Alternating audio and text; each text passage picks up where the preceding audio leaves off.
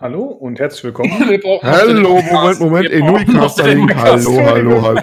Ich hatte, ich hatte zwei Wochen Pause, tut mir leid. Können wir, können, können wir das trotzdem schon hernehmen? Das nehmen wir genauso. Ah, okay, okay, lassen wir drin.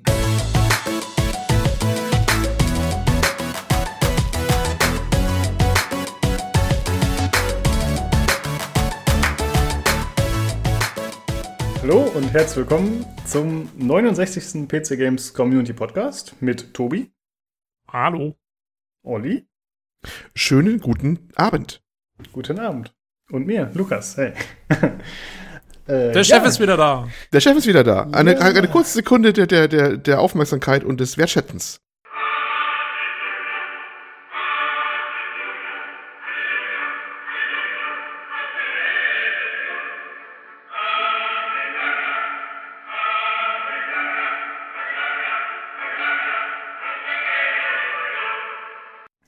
Danke. Ja, ich habe mhm. äh, mir die Podcasts von euch natürlich angehört. Äh, ich habe wie immer Spaß dabei gehabt, fand ich gut. Und äh, ja, es gibt eigentlich nichts äh, zu bemängeln. Ich, ich muss sagen, ich finde das cool, einen Podcast zu hören, wo man die Leute kennt, aber wo man dann nicht selbst teilnimmt. Weil normalerweise hört man sich den Podcast ja immer noch mal an. Wenn man halt äh, zum Beispiel, wenn ich die Timestamps mache oder einer von euch schneidet den, und man hört das dann ja quasi nur für den Podcast, aber ich höre mir jetzt die Podcasts nicht nochmal privat in Ruhe an. Macht ihr das schon mal? Ich höre mir den an jedes Mal, ja. Also ich höre ihn eigentlich auch meistens einmal an, einfach nur um zu sehen, also ich, was, ich, was, der Olli, was der Olli reingeschnitten hat. ähm, ich, muss, ja, genau. ich, muss sagen, ich muss sagen, wenn ich mir die anhöre, wo ich nicht dabei war, äh, da kriege ich auch voll die Krise, weil mir dann einfällt, also weil ich dann halt weiß, was ich beigetragen hätte normalerweise noch. ja. Und dann nicht ja, mehr kann. Das, das und dann denke ich so, ah, scheiße, hätte ich mal dabei sein müssen. Denke ich auch, diese Idioten! ja, genau. Wie, keiner hat äh, Bloodlines gespielt? Gibt's ja nicht. ja, genau solche Sachen. Naja, du kannst ja quasi nachher mal einen Audiokommentar noch erstellen, also quasi noch mal einen super Cut. Oh ja, genau. wir machen, genau, wir machen Kommentare noch. Director's oh. Cut. oh, herrlich. Also ich ja. höre den halt eh, wenn ich die Timestamps erstelle, aber ich höre den dann meist auf anderthalbfache Geschwindigkeit oder so und ratter den so durch. Aber sonst leider nicht. Wobei das ja tatsächlich für eine Qualitätskontrolle gar nicht mal schlecht ist, wenn man, also jetzt nicht unbedingt nur für den Podcast, aber auch für sich selbst, dass man halt feststellt, okay, ich benutze immer wieder die gleiche dumme Floskel oder irgendwelche Sachen, die man halt optimieren möchte eigentlich. Das ja. kann man natürlich nur finden, wenn man auch selbst nachhört. Ich höre jedes Mal an, weil ich einfach so eine selbstverliebte Sau bin und ich höre mich so gerne reden. Also deswegen mal. Ja. Die eigene Stimme hört man auch immer am liebsten, ne? Das, ja, natürlich. Deswegen machen wir doch den Podcast überhaupt. Richtig. Um uns selbst hören zu können. Ja. Hm. Äh, ja. ja. Was sind heute die Themen? Wir haben ein paar kleine News und wir sprechen über zwei Spiele. Und zwar Hymno, ein nettes Free-to-Play Jump'n'Run auf Steam. Und außerdem Katana Zero, auch ein äh, Jump'n'Run, würde ich mal sagen. Ja, mit ein bisschen brutalerer Natur und auch mit einer ganz coolen Story, aber da gehen wir später weiter drauf ein. Ja, es wird sehr retro heute, ne? Aber da kommen wir noch drauf, weil die. Ich bin ja der Meinung, die was gemeinsame Dinge, aber du hast mir schon vor der Aufnahme gesagt, die haben nichts gemeinsam. Direkt eine Absage erteilt, ja. Ja, ja, ich wurde gleich runtergebügelt hier. Äh, ja, dann würde ich sagen, sprechen wir erstmal darüber, was wir zuletzt gemacht haben, gespielt haben. Wobei ihr beide schon meintet, ihr habt da nicht so viel. Ähm, tja, gespielt oh, habe ich. Oh ja. Jetzt also, kommt er bitte die Ecke. ja, ich habe ja letzte Woche am Podcast noch nicht teilgenommen. Ihr habt das ja im Podcast sogar erwähnt, das hatte ich gehört. Ähm, ja, ich war halt den Abend erst nach Hause gekommen oder den Nachmittag und dann habe ich gedacht, ach komm, wenn ich nochmal einen Tag Auszeit nehmen kann, dann mache ich das nochmal. Ich hatte ja gerade Urlaub. Ähm, ja, ich war in Shanghai, war ziemlich cool, muss ich sagen. War in eine, Shanghai? Ja. Cool. War eine und? interessante Erfahrung. Äh, boah, voll, laut, bunt. also ja. ist echt ein bisschen crazy. Also es war halt irgendwie sechs Tage oder so.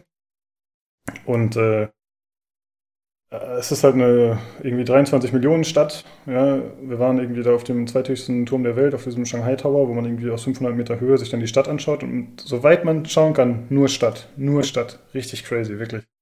Also es war ein bisschen äh, verrückt. Und äh, überall fahren Roller rum. Irgendwie gefühlt 70 Prozent, 80 Prozent der Leute, die da unterwegs sind auf den Straßen, fahren Roller. Und fahren, wie sie möchten und müssen dabei immer telefonieren und ohne Helm fahren und auf der falschen Seite fahren. Und Ach, ziemlich verrückt, ey. Für, für einen Deutschen war das schon ein kleiner Kulturschock, muss ich sagen. Weil, also Straßenverkehrsregeln sind einfach scheißegal. Ich wurde auch dreimal fast angefahren, aber man muss fairerweise sagen, dass die, gerade die Roller sind eigentlich relativ langsam und die passen da noch gut auf. Also, das ist halt so ein bisschen geordnetes Chaos, ne? Hier in Deutschland wäre halt immer direkt Alarm, wenn einer hupt. Und da ist es einfach so, jeder hupt. Jeder hupt immer. Also, wir hatten halt so ein Hotelzimmer relativ weit oben und wenn da das Fenster auf ist, dann hast du mindestens alle 10, Minuten, 10 Sekunden jemanden hupen gehört. Meistens ja. Roller. Ja, gut. Also, ähm, das ging mir ähnlich letzte Woche, weil ich hatte ja, deswegen hatte ich ja letzte Woche auch so wenig Zeit, weil ich auch äh, Besuch hier hatte aus Deutschland. Und mit denen war ich hier unterwegs. Ähm, und ich meine, in New York hupen auch alle. Also wenn du da nicht innerhalb von einer Zehntelsekunde losfährst, wenn die Ampel grün wird, dann wirst du voll zusammengehupt von den Leuten hinten dran. Mhm. Ja. Und das hat die, meinen Besuch auch voll gestresst und ich höre das schon gar nicht mehr. weil, ich, das ist halt, also wenn einer hupt, das ist echt sowas von wurscht. Ähm, ja. Und ich nehme an, also da ist das halt noch mal, drei wahrscheinlich oder hoch drei. Ähm, ja, ich, also ich, ich war mal, ich war noch nicht so richtig in, in China oder im, im fernen Osten so unterwegs. Ich war noch einmal auf Bali und da war das auch so mit den Rollern. Das sind die auch alle, also in der Rush Hour, wenn du da unterwegs warst, da in der größten Stadt, ich habe vergessen, wie sie heißt. Ähm, da war das auch so, dass die echt wie die Verrückten gefahren sind, aber irgendwie hat es trotzdem geklappt. Ja, ja, genau, das geht da trotzdem und ich finde auch Hupen ist da ziemlich harmlos. Also halt hier in Deutschland ist Hupen ja schon eigentlich eine aggressive Aktion oder wirklich eine Warnung. Mhm. Aber mhm. bei denen ist halt Hupen auch scheißegal. Du hörst es auch irgendwann teilweise nicht mehr. Und die hatten zum Beispiel so eine große Fußgängerzone, die da verlief in diesem Touristenviertel. Und da gingen zwei Straßen einfach mal quer durch. Und normalerweise in Deutschland wäre das dann ja mit so einem abgesenkten Bürgersteig oder, oder Bordstein und halt, dass du auf jeden Fall merkst, okay, ich verlasse jetzt gerade die Fußgängerzone und überquere eine Straße. Das war da einfach nicht gegeben. Das war alles der gleiche, der gleiche Pflasterstein. Und dann bin ich halt einmal fast vom Bus gelaufen, weil ich es nicht gecheckt habe. Ja, ey, du merkst das einfach nicht, ja? Das ist ein bisschen strange, ja. Aber ansonsten war es cool. Äh, das Essen war überraschend gut, wobei wir hauptsächlich Nudeln gegessen haben. Ich hatte nur ein Gericht, was mir nicht geschmeckt hat. Und wir waren noch in so einer lustigen Garküche am vorletzten Tag, wo man sich einfach aus so einem riesigen Regal Sachen zusammengesucht hat und die hat man dann einfach in so eine Schale getan und dann wurden die in den Wok geschmissen. Das fand ich ziemlich cool. Ähm, ja, und sonst haben wir hauptsächlich so Touri-Kram gemacht. Also ich muss sagen, ich würde da nicht nochmal hinfahren. Ist halt einfach eine Riesenstadt, so ist nicht so mein Ding. Wie geht dir das mit äh, New York, Tobi? Wie ist das da so im Alltag da zu leben? Ist das nicht manchmal ein bisschen stressig und nervig? Nee, ich find's okay. Ich wohne auch ein bisschen mehr uptown, da ist es eher so ein bisschen, ja, also kleinstädtisch würde ich jetzt nicht sagen, aber es ist ein bisschen ruhiger. Also es ist jetzt, ich wohne jetzt nicht in dem absoluten Skyscraper-Super-Dingens. Mhm. Ähm, aber nee, ich finde, man gewöhnt sich voll dran. Also, ähm, das ist halt, irgendwann hast du auch so deine eigene kleine Community in deiner Umgebung, wo du halt, da hast du auch deinen Supermarkt und deinen Friseur und dein ganzes Zeug da. Und der Rest von der Stadt, der ist halt da, wenn du ihn haben willst, aber ansonsten kannst du ihn auch einfach ignorieren. Also, weiß ich nicht. Mich, hat, mich stresst sowas nicht. Ja, das okay. okay. Ja, gut, mit der Zeit findet man wahrscheinlich seine, in Anführungsstrichen, Bewältigungsstrategien, was man so ja. macht. Ja, ja, absolut, ja. Das stimmt. Ja, du weißt doch, der Tobi sitzt, ich sag immer wieder, der Tobi sitzt eigentlich zu Hause nur mit der VR-Brille drauf und das ist seine Bewältigungsstrategie. Genau, ich gehe, wenn ja. dann in VR, wenn ich, wenn ich Erholung brauche. Nee, ich glaube, ich glaube auch, ähm, so New York und so, das ist jetzt auch nicht so vergleichbar mit, mit diesen asiatischen Superstädten. Also, das ist, glaube ich, auch nochmal eine andere Nummer. Äh, allein vom Gewerch her und so, irgendwie, was da los ist. Ähm, ja, jo. das kann gut sein. Und was immer wieder zu Belustigung geführt hat, sind Leute, die einfach laut Hals hochziehen und dann auf die Straße rotzen. Das ist da irgendwie anscheinend komplett normal und muss. Total strange als Deutscher. Ja, das habe ich mal gehört. Das gilt als sehr reinlich, wenn man das macht. Kein Scheiß. Hm, das hat, äh, da haben wir schon mal geschrieben, genau bei Shanghai oder einer asiatischen Großstadt, dass er sich gewundert hat, warum alle so in der Ecke rotzen quasi und wie entsetzt äh, er war. Und mhm. dass die meinten, nee, nee, das, das musst du machen, sonst bist du ja, also wenn du das nicht machst, wie machst du deine Körperpflege sozusagen, ne? Also das ist ja demonstrativ, dass du da regelmäßig deine Nebenhöhlen reinigst. Ja. Ja, und sonst äh, natürlich extrem viel, ich sag mal, Sicherheitspersonal.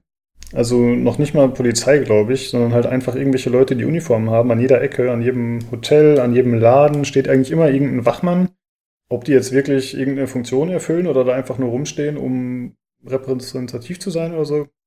Keine Ahnung. Also viel Probleme habe ich da eigentlich nicht gesehen. So. Also dass halt irgendwie Stress entsteht oder so. Und du hast auch eigentlich in diesen größeren Bereichen, in dieser Fußgängerzone zum Beispiel, laufen immer ein paar Leute rum, die da den ganzen Müll wegmachen und so permanent. Also es ist schon man merkt schon, dass die viele Leute haben, die irgendwo rumstehen können. Wie das auch äh, der Daniel erzählt hatte, aus China. Der hat doch auch gesagt, dass da öfter mal einfach Leute sitzen in, und eben nur Objekte bewachen oder so und den ganzen Tag ja. da rumsitzen. Und das war da auch so. Und eigentlich hat auch jeder sein Handy in meiner Hand, wenn die irgendwo gerade stehen, aber in dem Sinne nichts zu tun haben. Und selbst wenn du in so einem, mit so, da waren so Polizeiwagen, das waren so mobile Einsatzzentralen quasi. Und selbst wenn du da reingeguckt hast durch die getönten Scheiben, hast du halt auch gesehen, wie die Leute da ihre Handys dran lassen. also, das ist so ein bisschen strange da irgendwie. Ja, aber war eine coole Erfahrung auf jeden Fall. Hat Spaß irgendjemand gemacht. Muss ja, irgendjemand muss ja die ganzen Spiele spielen, die der Daniel vertrieben hat. genau, das ist ja astronomischen Zahlen. Das ist, hat er selber gesagt, das sind wahrscheinlich die ganzen Security-Kräfte, die überall gelangweilt alle spielen und die würde der ganze Staat zusammenbrechen, wenn die nicht das spielen würden. Ja, richtig. Äh, ja, und ich war ein bisschen überrascht, wie die Preise da sind. Äh, tatsächlich eigentlich genauso wie in Deutschland. Wobei das, also halt, wenn man es umrechnet. Aber es lag halt daran, dass das so eine Touri-Gegend war. Also, wenn man jetzt keine Ahnung, ich, wenn ich da bei H&M was gekauft hätte, wäre das der gleiche Preis gewesen wie hier. Und äh, ja, Essen ging relativ günstig, aber dann durfte man halt auch nicht irgendwo in diese Touri-Gegend gehen, sondern hat sich schon eine andere Ecke gesucht, da ging das ganz gut. Ja. War aber auf jeden Fall cool. Hat mir gut gefallen. Hm, Nochmal? Ja, ich glaube nicht. ja. ähm, dann habe ich auch während der Fahrt oder beziehungsweise während des Fluges, der ging, ich bin halt erst irgendwie ich glaube, fünf Stunden Zug gefahren und dann nochmal zehn Stunden geflogen. Also es war echt ein bisschen nervig. Und äh, ich habe währenddessen ein paar Filme natürlich geguckt, aber da brauchen wir, glaube ich, nicht groß drüber quatschen. Und ich habe zu Ende gelesen äh, Deus Ex Icarus Effekt. Das ist oh. ein. Genau, wir hatten ja mal vor ewigen Zeiten über äh, Bücher zu Serien gesprochen, äh, zu, zu Spielen. Ja. Und dann hatte ich mich einfach mal dazu entschieden, Deus Ex Buch zu kaufen, was dann hier ewig rumlag, halb gelesen. Und dann habe ich es jetzt endlich fertig gelesen. Und ist es noch, wird es noch gut? Weil ich hatte das auch mal angefangen, habe es mhm. auch nie irgendwie fertig gekriegt. Ich fand es tatsächlich gut. Ich habe es auf Englisch gelesen, deswegen weiß ich jetzt nicht, wie gut der Schreibstil so ist. Also auf Deutsch hätte ich das, glaube ich, besser erfassen können, weißt du? Auf Englisch mhm. fällt mir das, glaube ich, ein bisschen schwieriger. Ähm, man muss halt dazu sagen, es bezieht sich nicht direkt auf die Spiele. Es wird, glaube ich, mal im Nebensatz Adam Jensen erwähnt und es wird auch mal hier Sarif Industries erwähnt, aber die spielen eigentlich keine direkte Rolle. Und ich fand das Buch ganz cool, ja. Hat mir ganz gut gefallen. Mit dem Ende war ich ein bisschen unzufrieden, aber gut. Ist halt so. Aber ich würde äh, ich würd sagen, kann man sich auf jeden Fall antun, wenn man Deus Ex mag. Auf jeden okay. Fall. Ja. Hm, ja, muss ich mir auch nochmal anschauen. Dann. Und dann habe ich jetzt gerade noch angefangen, ja, Deus Ex. Fällt mir gerade der Name nicht ein, aber das füllt quasi die Lücke zwischen Human Revolution und Mankind Divided. Und da ist dann auch Adam Jensen die Hauptfigur. Ah, da gibt es noch ein Buch, echt? Das wusste ich gar nicht. Ja. Mhm. Hm, cool. Okay. Und, äh, achso, dieses Icarus-Effekt, das erste, das ist äh, geschrieben von hm, James Swallow, heißt der, glaube ich. Und äh, der war auch tatsächlich an der Deus Ex-Story beteiligt. Also, der ist zwar eigentlich so ein Lizenzautor, also der schreibt halt für irgendwelche Franchises wie Warhammer oder irgendwelche anderen Sachen, schreibt er halt Bücher, was ja erstmal nicht so ein Qualitäts- Merkmal ist, würde ich mal behaupten. Aber wie gesagt, bei Deus Ex war er auch selbst beteiligt. Und das zweite Buch, bin ich mir jetzt gar nicht sicher, ob das auch von dem ist. Aber was mich extrem getriggert hat, war, dass das erste Buch, das hat halt diesen typischen Deus Ex-Style, also so Farbgebung, halt eher in dieses Goldene und dann natürlich mit so schwarzen Kontrasten und so. Und das zweite hat ein ganz anderes Format, anderes Papier und eine andere Schriftgröße. das hat mich ein bisschen fertig gemacht irgendwie. Ich meine, das hat nichts direkt damit zu tun mit dem ersten Buch, aber trotzdem hätte ich das schöner gefunden, wenn man das einheitlich gestaltet hätte. Also, du regst dich über die Umschlaggestaltung jetzt auf. ja, das Auge liest mit. So ist es, ja. richtig. Ja, die Augen mache ich nicht zu beim Lesen, ja. Und, oh Gott. Ja, aber da werde ich mal dann berichten, wenn ich das nächste Mal zehn Stunden irgendwo hinfliege, weil dann lese ich das fertig lesen. Aber das ist tatsächlich nicht so lang. Das hat irgendwie, ist relativ klein und hat auch nur 200 Seiten und 300. Deswegen haben sie die Schriftgröße größer gemacht, damit es ein bisschen mehr nach mehr aussieht. Ja, also ich verstehe das nicht wirklich. Das ist ein ganz komisches Format. Naja. Ähm, ja, komm, ich, ich ziehe jetzt eben noch durch. Dann wollte ich noch einen YouTube-Channel empfehlen, beziehungsweise ein, zwei Videos von dem, die ich dann einfach verlinken werde. Der nennt sich The Salt Factory. was ja schon eigentlich eine coole Versprechung ist. Aber eigentlich ist es gar nicht so dramatisch. Äh, er hat äh, Elder Scrolls nochmal gespielt. Und zwar hatte ich mir angeschaut äh, Oblivion und Morrowind. Und die hat er jetzt heute nochmal gespielt und die quasi nochmal einen Test unterzogen. Das fand ich ganz interessant, weil ich hatte halt die Wahl, entweder spiele ich selber und zerstöre quasi meine guten Erinnerungen an das Spiel und äh, tue mir den Stress nochmal an, also mit äh, die, die un unkomfortablen Sachen, die man halt heute nicht mehr so kennt. Oder ich schaue mir die Videos an und das fand ich da eigentlich eine ganz coole Alternative. War ganz interessant. Hm, ich habe mich anders entschieden, weil ich habe ja Oblivion auch nochmal angefangen, äh, mhm. letztens irgendwann.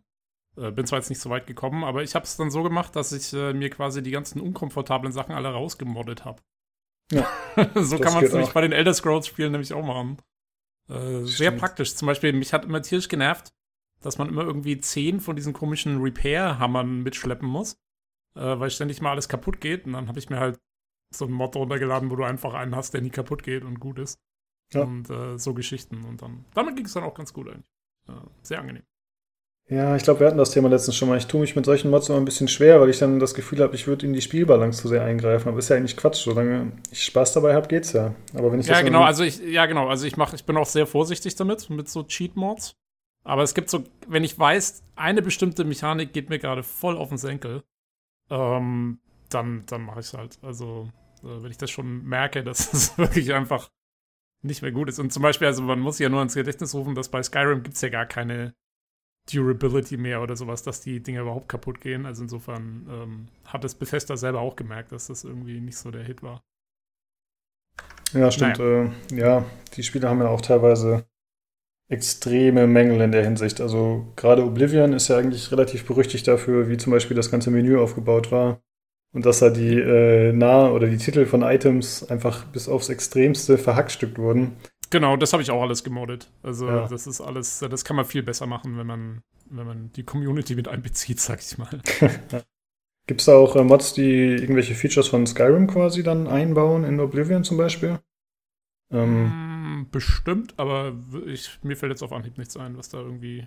Also es gibt, ich wüsste jetzt keinen Mod, der irgendwie äh, so diese Drachenschreie und den ganzen, hm. wie heißt das auf Deutsch, diese die Shouts halt mit einführt oder so. Das, keine Ahnung, nee, habe ich jetzt auch, habe ich nicht geguckt, soweit wollte ich da nicht gehen. Ja, okay. Und würde auch lore-technisch lore würde es natürlich auch nicht passen. Das ja, das stimmt, aber das ist Modern ja egal. aber mir nicht. ja. Und eine Sache wollte ich noch äh, mehr oder weniger empfehlen. Das ist, äh, ja, also es geht um den Deutschen Computerspielpreis 2019, wo wir ja schon ausführlich darüber gesprochen hatten. Und da gibt es einen super Cut, der irgendwie dann anstatt zwei Stunden vom ganzen Event geht das dann 20 oder 30 Minuten oder so. Und da werden halt alle Cringe-Momente nochmal richtig schön aufgelistet. und wenn man das nochmal sehen will, dann kann man sich den nochmal antun. Ich habe es mir tatsächlich nochmal angeschaut und das ist so. Ach, es ist so schlimm. Ich werde es auf jeden Fall verlinken. Falls jemand sich nochmal die, Dosis geben will in komprimierter Form. Ja, das waren äh, meine Sachen. Tobi, was hast du zu berichten? Äh, lange nicht so viel wie du. Ähm, aber ich war ja auch da. hab schon gepod gepodcastet. Ähm, nee, ich habe im Prinzip nur, ähm, ich habe ein bisschen VR gespielt. Äh, Windlands, äh, ein sehr schönes Spiel. Ähm, da hast du im Prinzip, ähm, du, also es ist so, man, schwingt sich über so eine Insel. Äh, man hat in jeder Hand so einen Greifhaken und, ähm, und, und äh, ja, schwingt sich eigentlich so von Ast zu Ast. Da gibt es dann halt so ähm, bestimmte Felder in der Spielwelt, die, wo du weißt, okay, da kann jetzt der Greifhaken einhaken und da kannst du dich dann dranhängen und dann schwingst du da halt irgendwie so durch und dann musst du den nächsten erwischen, bis darfst nicht runterfallen. Halt so in dem Stil, so ein bisschen, äh, soll halt auch so ein Flow-Gefühl aufkommen, was sehr gut funktioniert. Äh, also eigentlich sehr schönes Spiel. Ähm, und dann habe ich das äh, Assassin's Creed äh, Remaster noch weitergespielt. Äh, Assassin's Creed 3. Ähm, das wollte ich noch durchbringen und deswegen bin ich da etwas ja, vorangeschritten in der Story und so. Ähm, Gibt es aber eigentlich jetzt nicht so viel zu berichten. Wie weit bist äh, du da? Wenn ich fragen darf, auch ein bisschen weitergemacht? Äh, ich bin, ich bin, glaube ich, Sequenz 9 oder 10, also jetzt doch auch schon relativ weit. Ich wollte sagen, du bist doch schon ziemlich weit. Ja, ja, ja ich bin, glaube ich, demnächst wahrscheinlich schon durch. Ähm, wow. Ja, ich habe ich hab jetzt auch, ich habe mich etwas zusammengerissen und mache nicht mehr sämtliche Nebengeschichten mit. Also ich habe ja. mich versucht, ein bisschen gezielter durch die Hauptstory zu gehen. Ich wollte übrigens auch deine Frage beantworten vom letzten Mal, Olli. Äh, in dem Gefängnis, weil du gemeint hast, die reden alle so geschwollen daher, die mhm. ganzen Gefangenen. Ähm, ich glaube, das ist in der englischen Version schon auch so. Nur sind beim, also in der englischen Version oder bei meiner Version ist es so, dass diese Hintergrund, dieses Hintergrundgeplänkel ist so leise und gleichzeitig hast du noch so ein unverständliches Hintergrundrauschen an Stimmen. Das kriegst du nicht mit. Du musst schon wirklich genau hinhören, dass du hörst, okay. was die so sagen. Und es kann sein, dass da der mhm. Mix-up in der deutschen Version einfach schlechter ist. Ich habe eh ein Mix-up-Problem, also ich weiß nicht, ob es am, am, Rechner liegt oder an der Version, keine Ahnung, was es ist, aber mir ist eh aufgefallen, dass dieses, dieses äh, äh, Mixen ja. in der Version, was ich habe, überhaupt nicht klappt. Zum Beispiel bei dieser berühmt-berüchtigten Gegenwarts-Brasilien-Mission. Ja.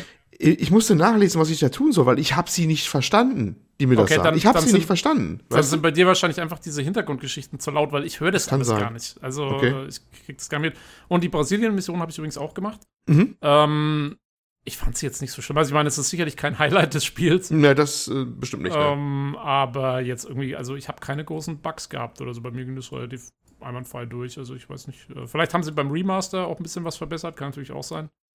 Ähm, aber ich hatte da jetzt keine großen Probleme damit, muss ich sagen. Ich fand's eigentlich, ich finde die, ich find die Jetzt-Missionen ganz nett äh, gemacht irgendwie so, weil ich meine, man merkt halt schon, dass sie versucht haben, ihre Spielmechaniken irgendwie darüber zu wuppen. Und es funktioniert nicht immer so ganz toll, aber es ist, macht schon Spaß, irgendwie da durch dieses Fußballstadion ja, zu schleichen und so. Ich fand das eigentlich Ich finde sie prinzipiell nicht schlecht. Das ist bei dieses, na, das ist ja so ein, so ein MMA-Fight oder was es ist, ne? Das ist ja so ein, so, so ein äh, Ah, genau, das ist so ein Wrestling-Ding. Genau, irgendwie sowas Boxen ist das. Generell finde ich die Gegenwarts, fand ich die auch nicht so schlecht als kurze Sequenzen. Auch, auch am Anfang, wo du diesen, diesen äh, ich glaube, diesen Kran oder so besteigen musst, ne? Genau, da diesen, diesen Wolkenkratzer in Manhattan. Genau, das ist, äh, äh, aber die, die Brasilien-Mission stach für mich da besonders negativ raus. Die war irgendwie ganz, ganz seltsam bei mir, fand ich mhm. zumindest. Also, ich finde es halt als Kontrast gut, weil es halt mhm, was genau. komplett anderes ist als ja. diese koloniale ja. Geschichte, die ja sonst abläuft. Ähm, und, ähm, äh, ja, irgendwas wollte ich noch sagen, aber ich habe es vergessen.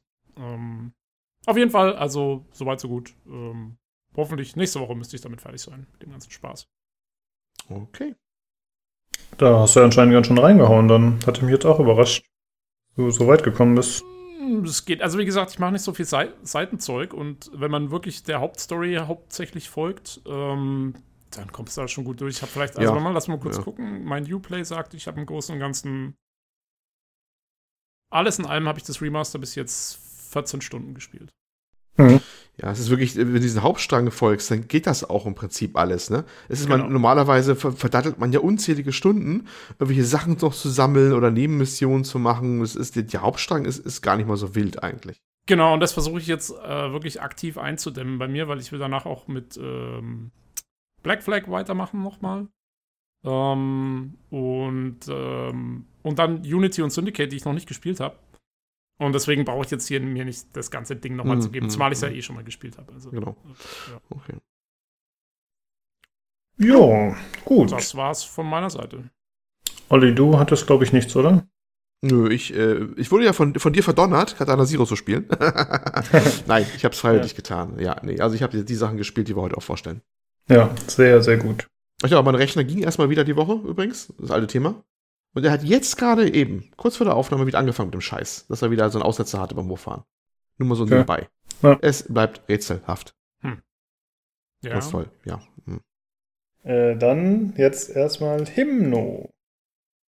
Ja, also äh, über das Spiel bin ich, ich weiß gar nicht, wie ich darüber gestolpert bin. Das ist so ein nettes kleines äh, Free-to-Play-Game auf Steam, was glaube ich mhm. ein Ein-Mann-Projekt ist, soweit ich das verstanden mhm. habe. Und es sollte ja. so.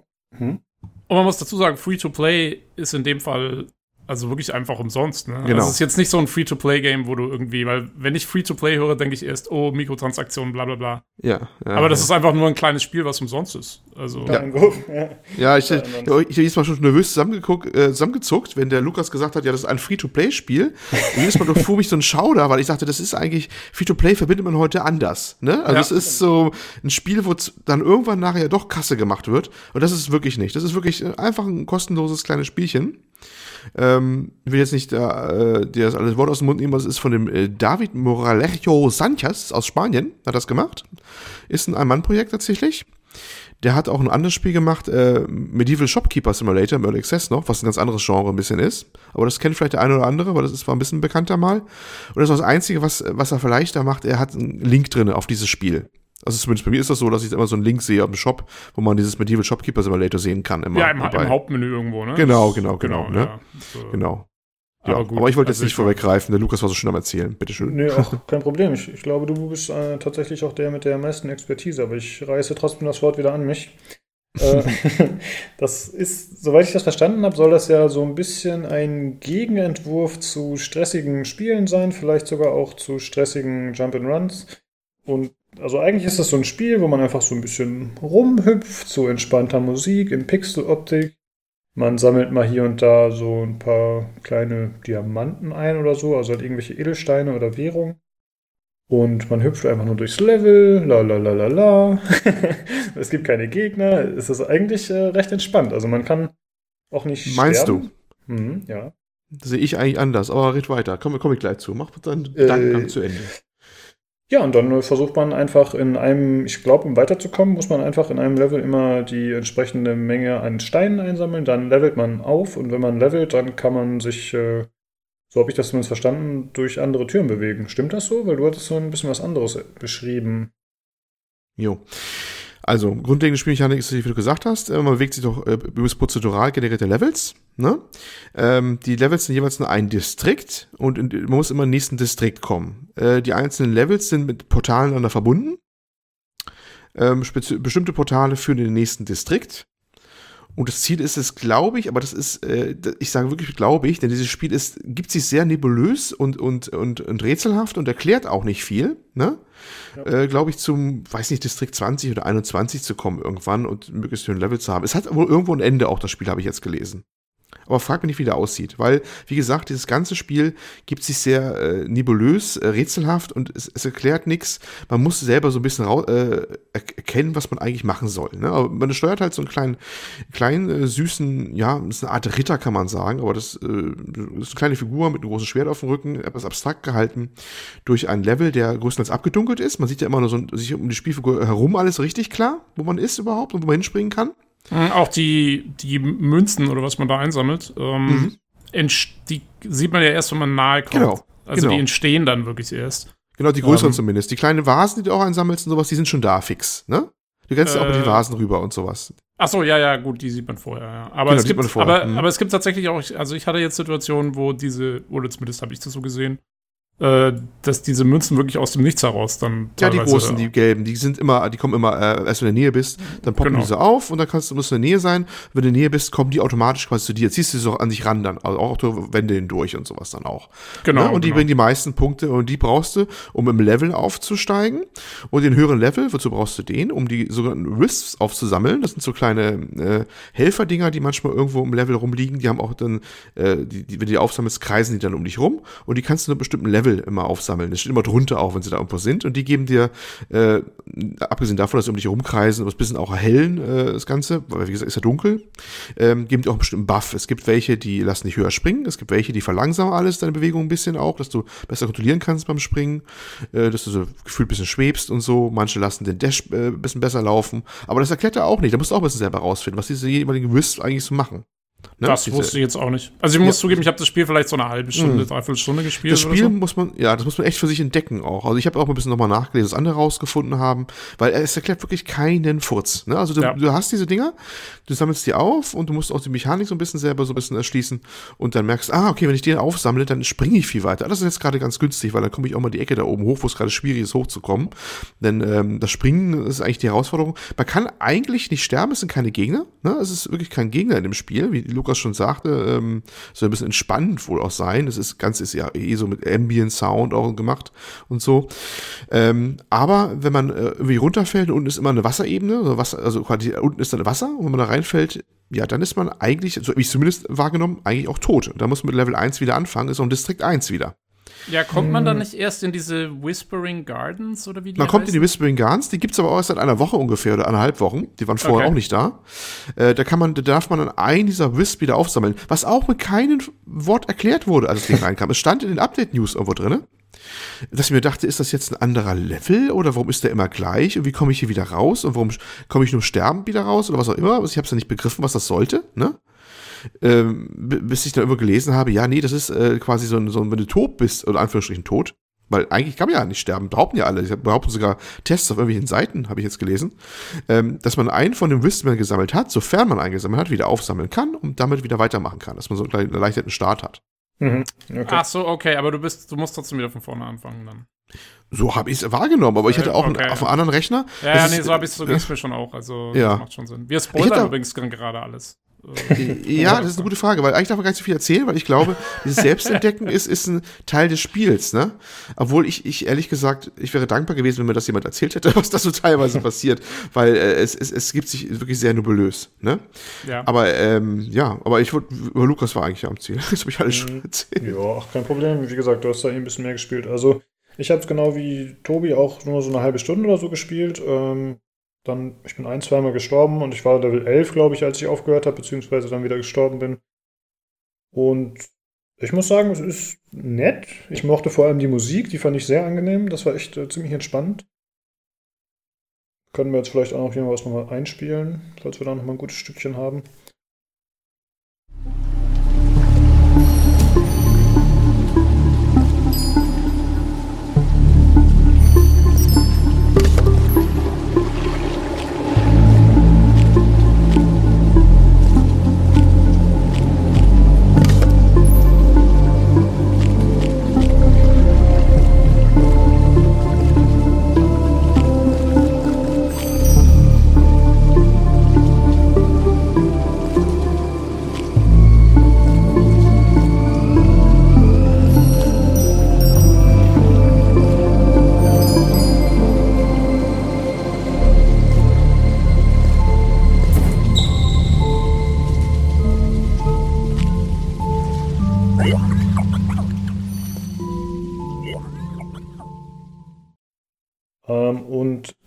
Vom, vom Gameplay fand ich es auch erst ganz nett. Aber ich fand es nach einer Zeit tatsächlich ein bisschen stressig. Olli hat das gerade schon ein bisschen angedeutet, dass es äh, nicht so entspannt ist, wie man manchmal denkt. Mhm. Vor allem hatte ich das Gefühl, ich glaube, ich hatte dann mal, ich hatte anfangs, konnte ich irgendwie sehr hoch springen. Ist das so, wenn man mehr Edelsteine einsammelt oder mehr Gold, dass man dann weniger hoch springen kann? Oder habe ich dann einfach nur einen anderen Wisp eingesammelt? Ich habe aus einer Wisp eingesammelt. Also okay. es gibt einen Wisp, das ist so ein, so ein äh, weißer, der lässt sich zwar sich hochspringen. Das weiß ich. Das gibt einen, der, der lässt sich sehr hochspringen. Wenn du den wieder weg hast, kommst du wieder sehr tief vor. Ansonsten genau. wird mir nichts einfallen, dass man immer weniger springen kann. Ähm, man kann ein bisschen höher mit diesem Dash, aber das ist eh so eine Sache. Ich habe sowohl mit Tastatur als auch mit Maus, äh, Quatsch, mit Tastatur als auch mit Controller gespielt. Ich, und äh, das ist alles schon ein bisschen gewöhnungsbedürftig. Man kann so gerade nach oben dashen, da kann man ein bisschen höher auch springen, aber da muss ja, man was ja, rauskriegen. Du hast ja einen Doppelsprung, ne? Also du mhm, kannst genau. ja quasi äh, mit äh, Leertaste springen und dann während des Sprungs kannst du W drücken, also nach oben. Mhm. Und dann hast du quasi so eine Art Doppelsprung eigentlich. Ach, man kann den Dash auch in der Luft nochmal anwenden. Ja, muss man auch, sonst kommst du nicht weit. Naja, also darauf wollte ich halt hinaus. Ich habe nicht gecheckt, also ich habe mit dem Gamepad gespielt. Da hat man leider auch die Tastenbelegung nicht so wirklich erklärt, aber, mhm. ja, aber dafür war es ganz okay vom Spiel. Äh, ich habe halt gecheckt, ja, man hat den Dash, man kann ihn auch nach oben anwenden, aber ich hatte nicht damit gerechnet, dass ich in der Luft nach oben dashen kann. Kannst du auch. Das, das, das, musst du ausprobieren, mein Freund. Ja, ich, weißt, du, weißt du, wie ich Wände hochgeklettert bin, warum ich das dann auch so als stressig empfunden habe, wenn ich, also wie Olli schon gesagt hat, das ist prozedural generiert. Das heißt, man hat auch schon mal Stellen, wo es ein bisschen schwieriger ist und dann bin ich halt an eine Wand hochgesprungen. Dann bin ich von der Wand abgesprungen, bin an die Wand gedasht, bin wieder von der Wand gesprungen und habe mich quasi so nach oben gearbeitet, immer mit Dash an die Wand. Ja, ja, das ist auch ganz ja, normal. Ja. Das macht man ja auch, diese, diese Wandsprünge. Das muss man ja auch teilweise mhm. machen. Ne? Aber du kannst zum Beispiel ähm, an die Wand springen, dann von der Wand nochmal abspringen, mit normalen Sprung auch nochmal und dann nochmal den letzten Rest nach oben gerade dashen, mhm. was manchmal auch brauchst, um hochzukommen. Ja, und ne? ich, ja ich fand auf jeden Fall, das spielte sich dann nicht angenehm. Klar, man hat das Ziel erreicht, man ist da hochgekommen, mhm. aber das hatte nichts damit zu tun, wie ich mir das anfangs vorgestellt hatte, mit diesem, ja, dann spielt man halt entspannt und hüpft ein bisschen rum, sondern es war dann echt so, okay, jetzt muss ich hier 20 Mal die Wand dashen, um da irgendwie hochzukommen. Klar, anscheinend ja, hatte ich nicht ja. die optimale Methode, aber trotzdem war es auch nicht so chillig und tiefenentspannt, wie ich es mir gewünscht hatte. Also ich muss auch sagen, ja. entspannt finde ich das Spiel überhaupt nicht. Und zwar, also zunächst mal ist für mich ist, ist dieses Rogue-Segment, dass du, wenn du stirbst, wieder von vorne anfängst, ist schon mal überhaupt erstmal eh nicht entspannt. Auch wenn du nur sterben kannst, wenn du ins Wasser fällst, aber das kann dir schon mal passieren und dann denkst du so, oh, jetzt ist wieder alles weg.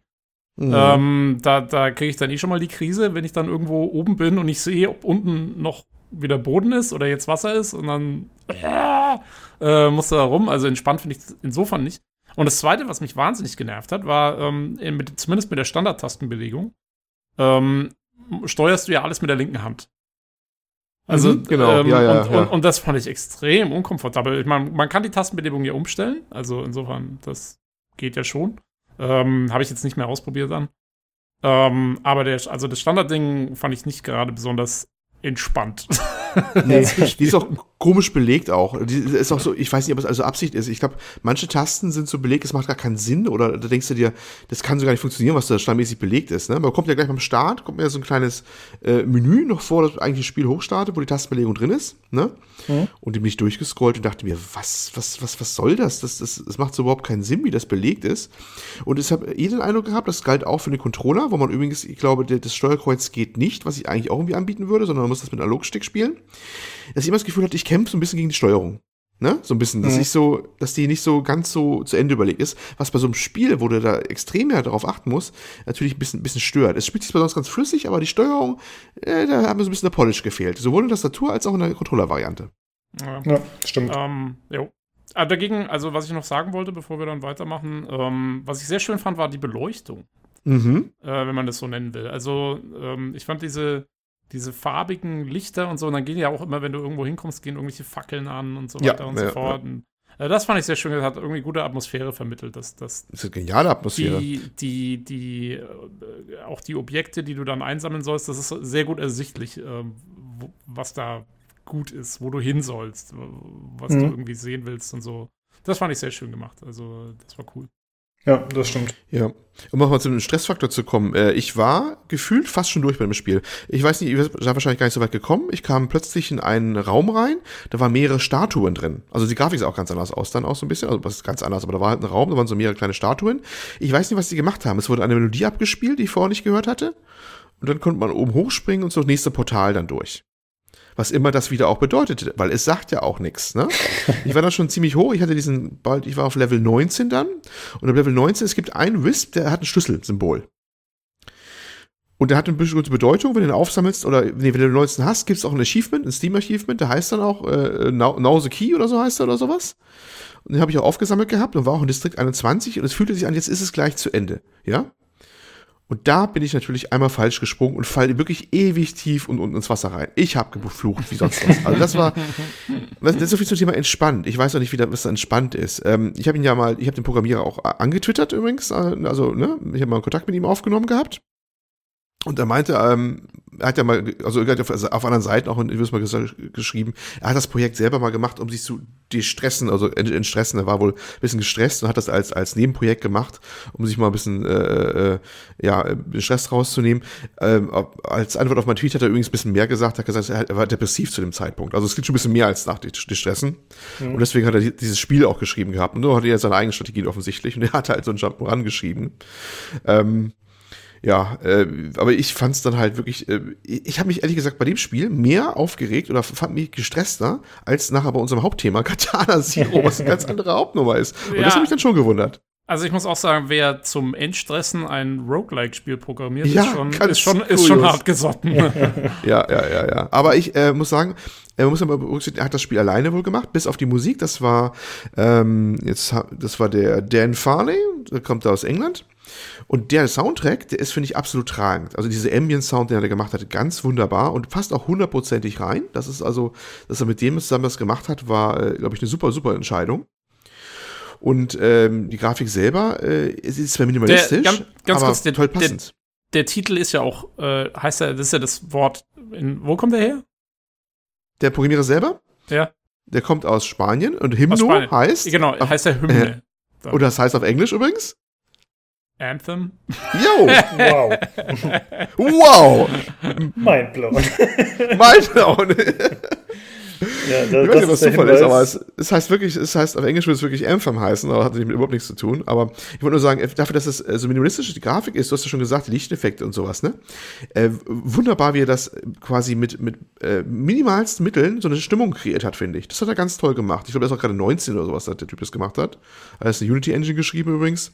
Ja, und äh, das, da, das, das hat er toll hingekriegt. Während das englische Anthem mit maximalen Mitteln keine Stimmung hinkriegt. Ja, lass mal nicht. Das war auch mal Gedanke. Das war ein Gedanke. Der hat alleine mit, oder ne, sag mal bitte, mit Musik halt noch, hat er halt mit malsten Mitteln eigentlich sehr viel Atmosphäre mhm. übergesetzt gehabt. Das finde ich wirklich, wirklich bemerkenswert.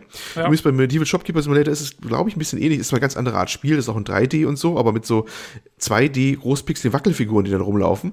Der hat, glaube ich, ein sehr, sehr gutes Händchen, gerade auch für so ein junges Alter, wie er weiß, wie er mit geringsten Mitteln Atmosphäre und, und Stil erzeugen kann. Und das musst du erstmal hinkriegen. Ja. Ne? Das fand ich äh, wirklich sehr bemerkenswert. Und der Loot ist auch besser ausbalanciert. Siehst du wohl. äh, eine Frage habe ich noch dazu. Vielleicht weißt du da was, Olli, ähm, wegen der Beleuchtung, die wir gerade schon erwähnt hatten. Da gibt es ja so Fackeln, mhm. die man aktivieren kann. Mhm. Äh, die einem dann halt ein bisschen natürlich die Umgebung beleuchten, aber haben die auch ansonsten noch einen spielerischen Hintergrund oder ist das tatsächlich nur.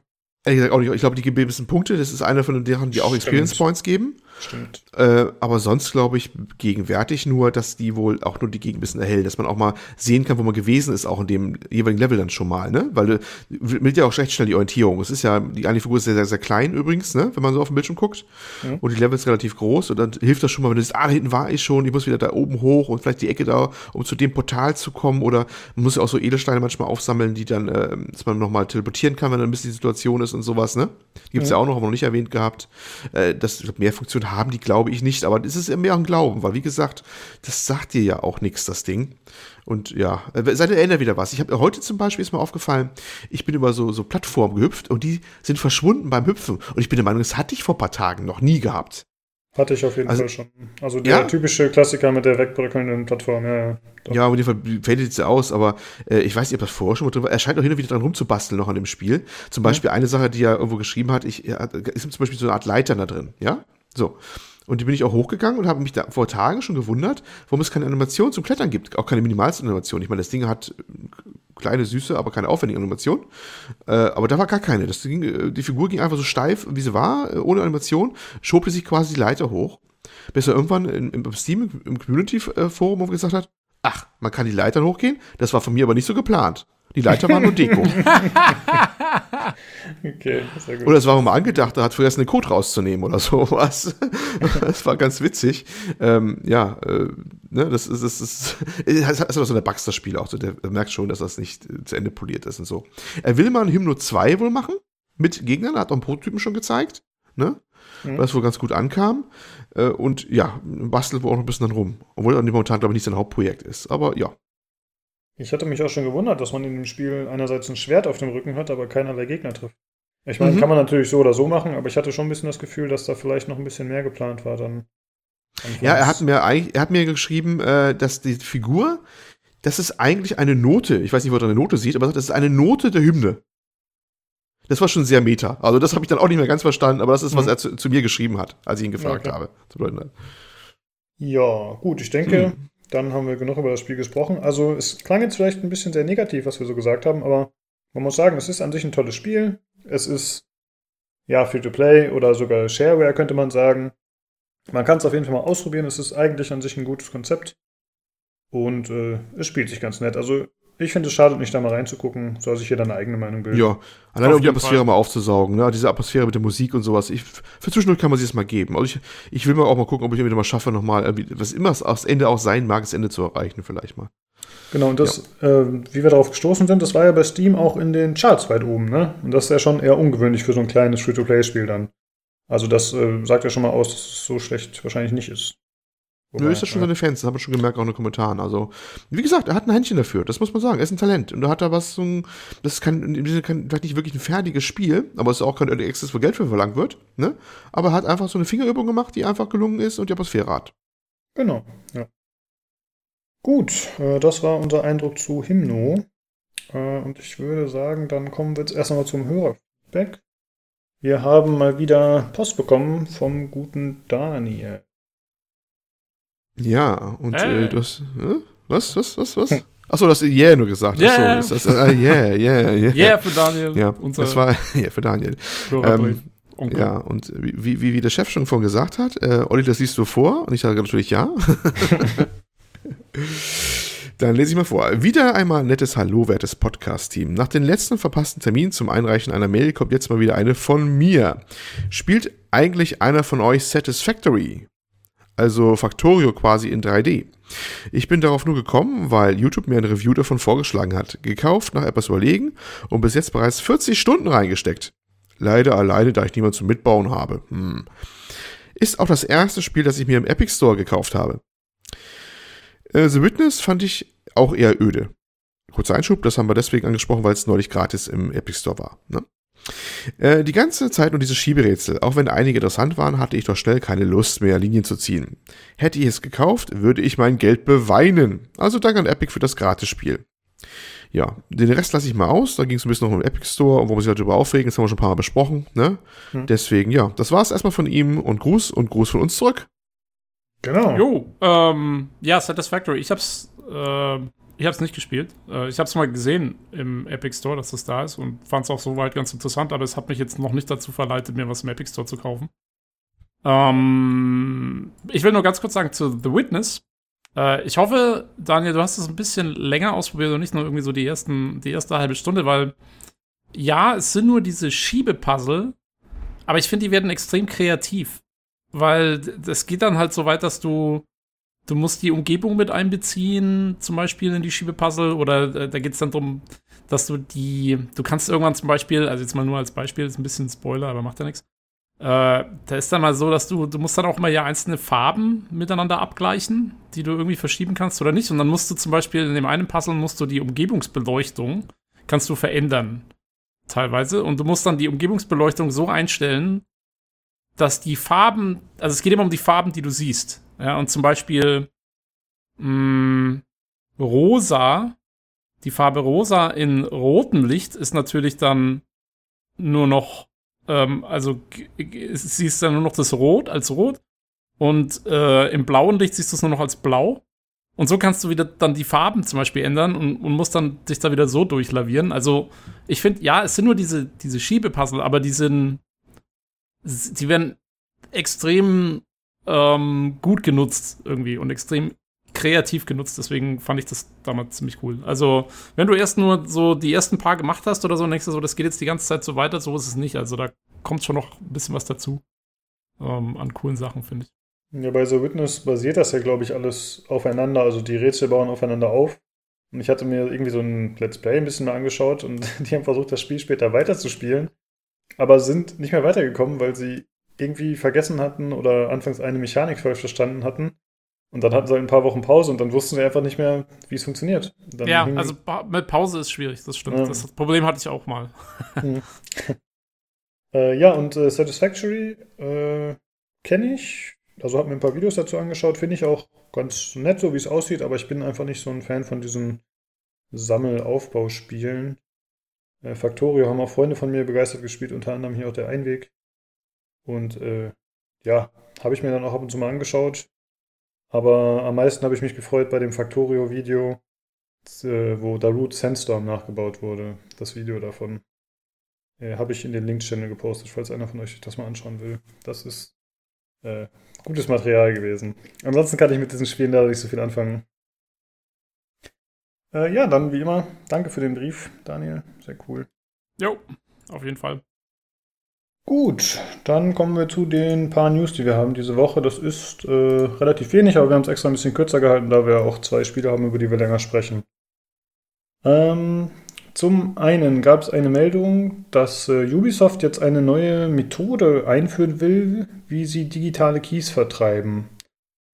Äh, und zwar ist es ja aktuell so, dass äh, viele Leute, unter anderem auch ich, ihre Keys bei äh, Key Resellern kaufen und äh, die sind dann natürlich dementsprechend günstiger, weil die vielleicht aus anderen Regionen kommen oder irgendwo anders abgegriffen wurden. Und das ist natürlich für Ubisoft ein schlechtes Geschäft oder zumindest gehen sie davon aus und wollen das Ganze unterbinden. Und deswegen arbeiten sie jetzt in Zukunft mit einer Firma zusammen, äh, die nennt sich Genba Digital. Und äh, die soll eben so eine Datenbank bereitstellen mit Keys und dann wird quasi für jedes einzelne Spiel, was verkauft wird, wird dann extra der Key generiert. Also ein Händler hat gar keinen Key sozusagen. Also ich bin mir nicht so sicher, ob sich das nur auf Digitalverkäufe bezieht oder auch auf die, äh, auch auf Box-Verkäufe. Aber ich denke mal nur digital, da, darum geht es ja hauptsächlich bei diesen Key-Deals logischerweise. Ja, wie willst du das bei Box-Verkäufen auch machen? Du musst da, irgendwas musst du in der Box haben. Ja gut, theoretisch kannst du ja trotzdem auch als Enduser den Key irgendwie über eine Datenbank aktivieren oder so. Keine Ahnung. Ja, aber dann kannst du, dann kannst du ja auch immer noch verkaufen. Ja, das ist genau der Punkt. Das ist nämlich, wo es auch ein bisschen rätselhaft wird, weil äh, bei den Keysellern, ne, da, es geht ja wahrscheinlich darum, diese Keyseller trocken zu legen. Ne? Diesen, ja. diesen, diesen, diesen ganzen Verfall äh, an, an, an Preisen. Wir haben, äh, zumindest Lukas und ich haben ja kurz gesprochen, als wir über äh, Rage 2 jetzt neulich gesprochen haben und ob wir das jetzt zulegen sollen, äh, dass jetzt schon die Rage 2 für unter 40 Euro teilweise gehandelt wird bei Keysellern. Ne? Habe ich aber diesen Link geschickt gehabt, da weißt du vielleicht noch. Und ähm, das ist natürlich Sachen, das, das können die Publisher nicht gut finden, dass das äh, so ein Wettbewerb auf dem Markt ist, dass die Preise schon durchsacken, teilweise bevor die Spiele überhaupt erschienen sind. Ne? Und ähm, das ist sicherlich eine Maßnahme von Ubisoft, dieses irgendwie bisschen mehr in den Griff zu kriegen, dass halt diese nicht einfach Keycodes irgendwie gehandelt werden können. Aber wenn du diese Boxen immer noch hast, da muss ja irgendwo Keycode drin sein. Und diese ja. Keyhändler, die machen ja genau das. Du kriegst ja teilweise bei manchen Sachen, wenn du Keyhändler machst, bekommst du ja teilweise ein Foto von dieser, von diesem Key. Ne? Also der abfotografiert ist wirklich, der irgendwo offensichtlich Stimmt. auch ausgedruckt mal war. Und ähm, das äh, ist ja immer noch so eine Lücke. Dann kannst du, können die immer noch günstig irgendwo ihre 3000 oder 5000 Boxen aufkaufen und die dann verkaufen. Aber ist das ist das wirklich was, was Keyseller oft machen? Das wundert mich jetzt. Ich hätte jetzt schon gedacht, dass irgendwie so digitale Keys da schon, sagen wir mal, Ich glaube, sie machen beides. Ich hatte ausmachen. definitiv schon Sachen, da waren also richtig abfotografierte Keys zu sehen. Also du ja. hast schon gesehen, dass sie äh, von äh, irgendeinem Paket abfotografiert waren. Und das habe okay. ich auch schon gelesen, dass sie es durchaus machen. Also es gibt diese Variante auch. Ich weiß nicht, wie bedeutend das ist, ob es heute gegenwärtig stand, heute auch noch so ein richtig großer Anteil noch ist, verglichen mit dem äh, direkten digitalen Handel, dass die auch schon digital einkaufen und digital weiterverkaufen. Aber ja. sie haben es gemacht, das habe ich ich schon gesehen. Krass. Ich auch. Ich hatte das auf jeden Fall auch schon mhm, genau. öfter mal. Ah. Also ich muss sagen, äh, ich habe ja letztes Jahr äh, hatte ich mir ja äh, Assassin's Creed Odyssey gekauft und zwar von auch von einem Keyseller und zwar von Green Gaming, was ja einer mhm. der, sag ich mal, ja renommierteren oder seriöseren Keyseller, glaube ich, ist. Und, ähm, und die hatten das schon. Ich musste mich, ich musste meinen Ubisoft-Account mit denen verbinden und kriegte das Ding dann direkt aktiviert. Hm, okay. Also ich habe keinen Key von denen mehr gekriegt. Ah, okay. Ja, also das gab's schon, das ist jetzt irgendwie, vielleicht haben, machen sie es jetzt wirklich flächendeckend, haben das letztes Jahr nur getestet oder das war nur in den USA oder keine Ahnung. Ähm, aber auf jeden Fall gab's das System schon. Das mhm. ist nicht hundertprozentig neu. Ja, auf jeden Fall. Äh, also die Meldung hat mich ein bisschen überrascht, aber andererseits habe ich mich auch gewundert, dass da nicht vorher irgendein Publisher drauf gekommen ist. Denn es ja, ist ja eigentlich eine logische und smarte Idee, ne, um das eben Eben, die müssen ja in ihren Store müssen die doch auch nur diese Funktion dann deaktivieren, dass du quasi diese Codes auch nicht mal eingeben kannst, weißt du? Ja. Also es mhm. gibt ja extra, jeder, jeder Store hat doch dieses System, wo du den, den, den Code eingibst und dann wird er freigeschaltet. Ne? Das hat alle, wie sie heißen. Das hat Steam, das hat Uplay das, oder Origin, überall diesen Menüpunkt, wo du dann halt deine Hände stand den äh, Code rein äh, kopieren kannst oder reintippern kannst. Und äh, ja, ja gut, wenn die natürlich äh, das direkt digital halt machen, brauchst du nicht mehr. Ja. Weil du es halt brauchst für, für Retail-Verkäufe, verstehst genau. du? Ja, klar. Und das kannst Deswegen, du jetzt auch, das ja. kannst du ja nicht so ohne weiteres abschalten, weil ähm, ja, es kann ja auch einer in, in fünf Jahren noch eine Retail-Version von irgendwas kaufen. Mhm. Ähm, sie dürfen einfach keine neuen Keys jetzt mehr generieren, so ungefähr. Mhm. Und das machen sie damit ja. nicht mehr. Ähm, genau. Ja, ich denke mal, vielleicht wollen sie auch die Option haben, dass sie mal Keys, irgendwie Promo-Keys oder so haben, die sie weitergeben können. Also ich, ich, kann mir das auch nicht so richtig visualisieren, wie das Ganze dann funktioniert und genau abläuft. Ich, ich finde, man kann das nicht so richtig greifen, so wie das funktioniert mit dieser Datenbank und wie das genau laufen soll. Da muss ja immer noch irgendeine Information hinterlegt sein, die besagt, okay, er besitzt das, er darf das haben, das ist gültig und das muss laufen. So, weißt du? Irgendwie muss da immer noch eine Abgleichung stattfinden, dass das vom geprüft wird und eben ja, erlaubt wird sozusagen. Keine Ahnung, wie das funktionieren soll, genau. Naja, auf, auf der Originalquelle, die auf äh, PC Gamer übrigens war, ne? PC Games hat ja darauf verlinkt, ist das so beschrieben, dass du ja äh, im, im, im Keyshop äh, bist, du kaufst das Produkt da und während des Checkout-Prozesses äh, musst du dann einen Uplay-Account eingeben. Also was, was Tobi gerade erzählt hat schon, quasi die Geschichte. Ne? Genau, beziehungsweise schon bevor du kaufst, kriegst du die, ähm, kriegst ja. du einfach die, die Meldung, um, wenn du dieses Spiel kaufen willst, musst du deinen dein Uplay-Account mit uns verbinden. Genau. Und, ähm, und das machst du auch normalerweise, ich glaube, also das machst du einmal und dann gilt es immer für den Keyseller. Also dann, ne, der hat dann einfach die Daten, sind da hinterlegt. Genau. Ähm, und äh, dann, ja, genau, und dann geht es halt direkt. Genau. Und das macht ja, das macht ja Sinn, weil dann Uplay kann dann sagen, okay, ähm, es hat jemand in diesem Store gekauft der Store braucht jetzt einen Key. Genau. Deswegen geben wir dem quasi den Key zu dem Zeitpunkt, wo jemand tatsächlich das Spiel gekauft hat. Genau. Es wird dann nicht, erst generiert erst, genau. Genau, und nicht, und nicht wir geben dem Store irgendwie, was weiß ich, äh, 50 Keys oder 100 Keys. Genau, die bringen keine Keys mehr in Umlauf sozusagen vorher, sondern der Keys wird wahrscheinlich oder entweder ist er unter Verschluss oder er wird erst dann generiert, in dem Augenblick, wo der Checkout-Prozess ist, der Kauf als solcher. Genau, so, so habe ich es auch verstanden. Okay. Ähm, und ja, wie gesagt, das macht halt Sinn ähm, für, den, für den Hersteller vor allem. Ähm, schade ist natürlich, es ist ein bisschen ein Problem, wenn es irgendwann mal tatsächlich keine Keys mehr geben sollte. Es ist ein bisschen schade zum Beispiel für uns, wenn wir mal wieder Sachen verlosen mm. wollen oder so. Ne? Wie machst du mm. das mhm. jetzt? Da müssten ja dann die Leute, die die Verlosung gewinnen, ihre Accounts, sagen wir jetzt mal bei uns oder so, angeben. Ähm, damit wir dann für die das Ding aktivieren können oder so. Keine Ahnung, das ist irgendwie total komisch. Auch äh, hier, was wir im PC Games Forum öfter haben, ne? Diese, wir geben überzählige Keys raus. Mhm. Äh, Wäre auch echt schade, wenn das, wenn sowas nicht mehr geht, weil es ist eigentlich immer ganz nett. Ich habe das ja auch ab und an, dass man mal hier oder da einen über hat. Und äh, dann kann man die rausgeben an andere. Ja, das wird noch die Frage sein, wie sie das dann realisieren wollen, weil eigentlich sowas. sowas ich glaube, das äh, ist den Herstellern eigentlich einfach nur wurscht. Ja, aber, aber die Sachen haben, haben, ja auch die Publikationen ja auch mal häufiger, dass die mal sagen, sie wollen mal was verschenken, mal ein paar äh, so Spiele oder sowas, weißt du? Äh, also ja. Ich weiß nicht, ob sie da nicht irgendwas einfallen lassen irgendwie, aber wahrscheinlich ist das dann eher an bestimmte Shops gebunden oder so. Muss man mal abwarten. Ja, oder das dass man. Ein Punkt, wo man gucken muss. Ja, oder dass man wirklich Keys rausgibt, die halt extrem zeitlich begrenzt sind, so wie es zum Beispiel bei, so. hum, bei, bei Humble ist äh, Humble Bundle, wenn die Zeug verschenken, dann ist der Key nur so lange gültig, wie der in Aktion gültig ist. Und danach sind die sofort verfallen. Ähm, mhm. Das ist mir einmal passiert, weil da habe ich irgendwie, da habe ich gesehen, oh, äh, da gibt es gerade, was weiß ich, das war irgendein Bullshit, den ich eh nicht gebrauchen konnte eigentlich, äh, irgendwie Lego irgendwas. Äh, oh, gibt's gerade umsonst, okay, nimmst halt mal mit. Also schnell angeklickt irgendwie. Da war ich aber gerade, habe ich gerade was anderes zu tun gehabt. Und dann ist mir zwei Tage später eingefallen, ach, ich habe es noch gar nicht aktiviert bei Steam. Und dann war es schon zu spät. Mhm. ähm, ja. Also interessanter finde ich auch eher dieses Meta-Thema dazu. Ähm, es, äh, es gab natürlich gleich eine Diskussion auch im Forum und sowas, dann wird wieder mehr raubkopiert werden und hast du nicht gesehen, ne? Wenn das jetzt, weil es, es scheint ja auch drin, ist nicht nur Ubisoft, es wollen ja angeblich auch andere anstreben, das ganze Ding, ne? Ähm, dass das sich über die ganze Industrie bald erstrecken wird, dass alle das eigentlich so machen wollen, mehr oder minder. Und das, das steht ja das ganze Thema im, im, im Hintergrund, dass natürlich die, die Publisher und auch manche Devs schon länger sagen, äh, der Preisverfall, wie er gegenwärtig ist, ist viel zu heftig und die Preise sind oftmals nicht mehr angemessen. Natürlich sehen die Spiele das anders, klar, ich meine, die haben ja natürliche, äh, das heißt Feindschaft, aber natürlich gegenteilige Positionen. Die einen wollen möglichst teuer verkaufen, die anderen wollen möglichst billig einkaufen, ne? Mhm. Aber äh, dieser Preisverfall ist ja nun schon länger auch ein Thema, ne? Und das ist ja eigentlich das grundlegende Problem. Ja, wobei ich mich aber frage, sind es wirklich, sind die Key Stores wirklich der ausschlaggebende Punkt?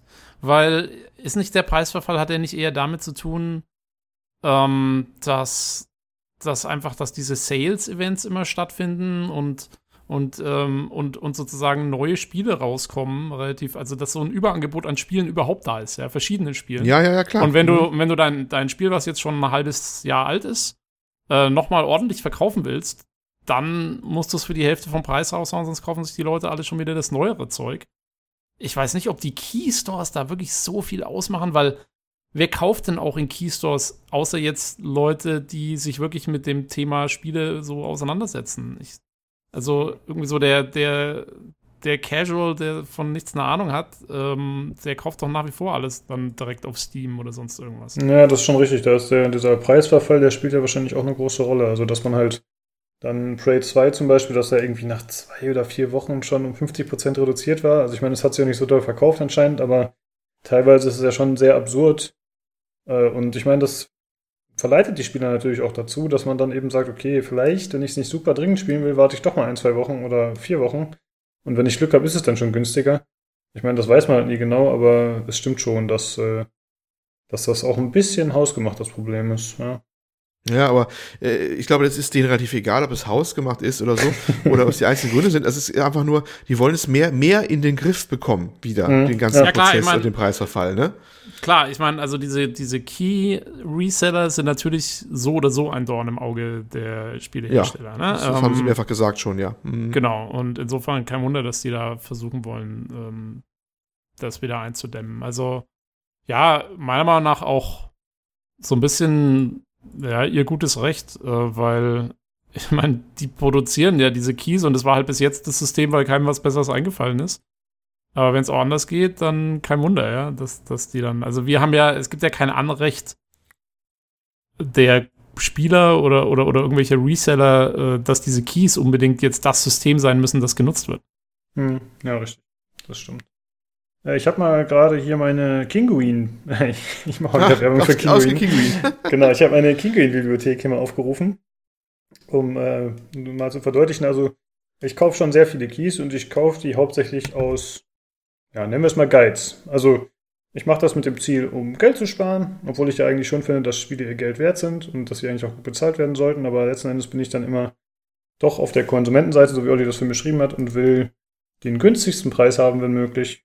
Mhm. Und denkt dann auch nicht unbedingt über die Konsequenzen nach, wobei man das ja gerne auch ein bisschen von sich wegschiebt, ne? So im Sinne, was soll ich als einzelner Mensch schon machen? Oder ich sage dann auch öfter, ich kaufe jetzt viel mehr Spiele, weil ich sie günstiger kaufe. Mhm. Was vielleicht stimmt, vielleicht auch nur vorgeschoben ist, das kann ich nicht richtig beurteilen, weil ist halt schwierig zu sagen.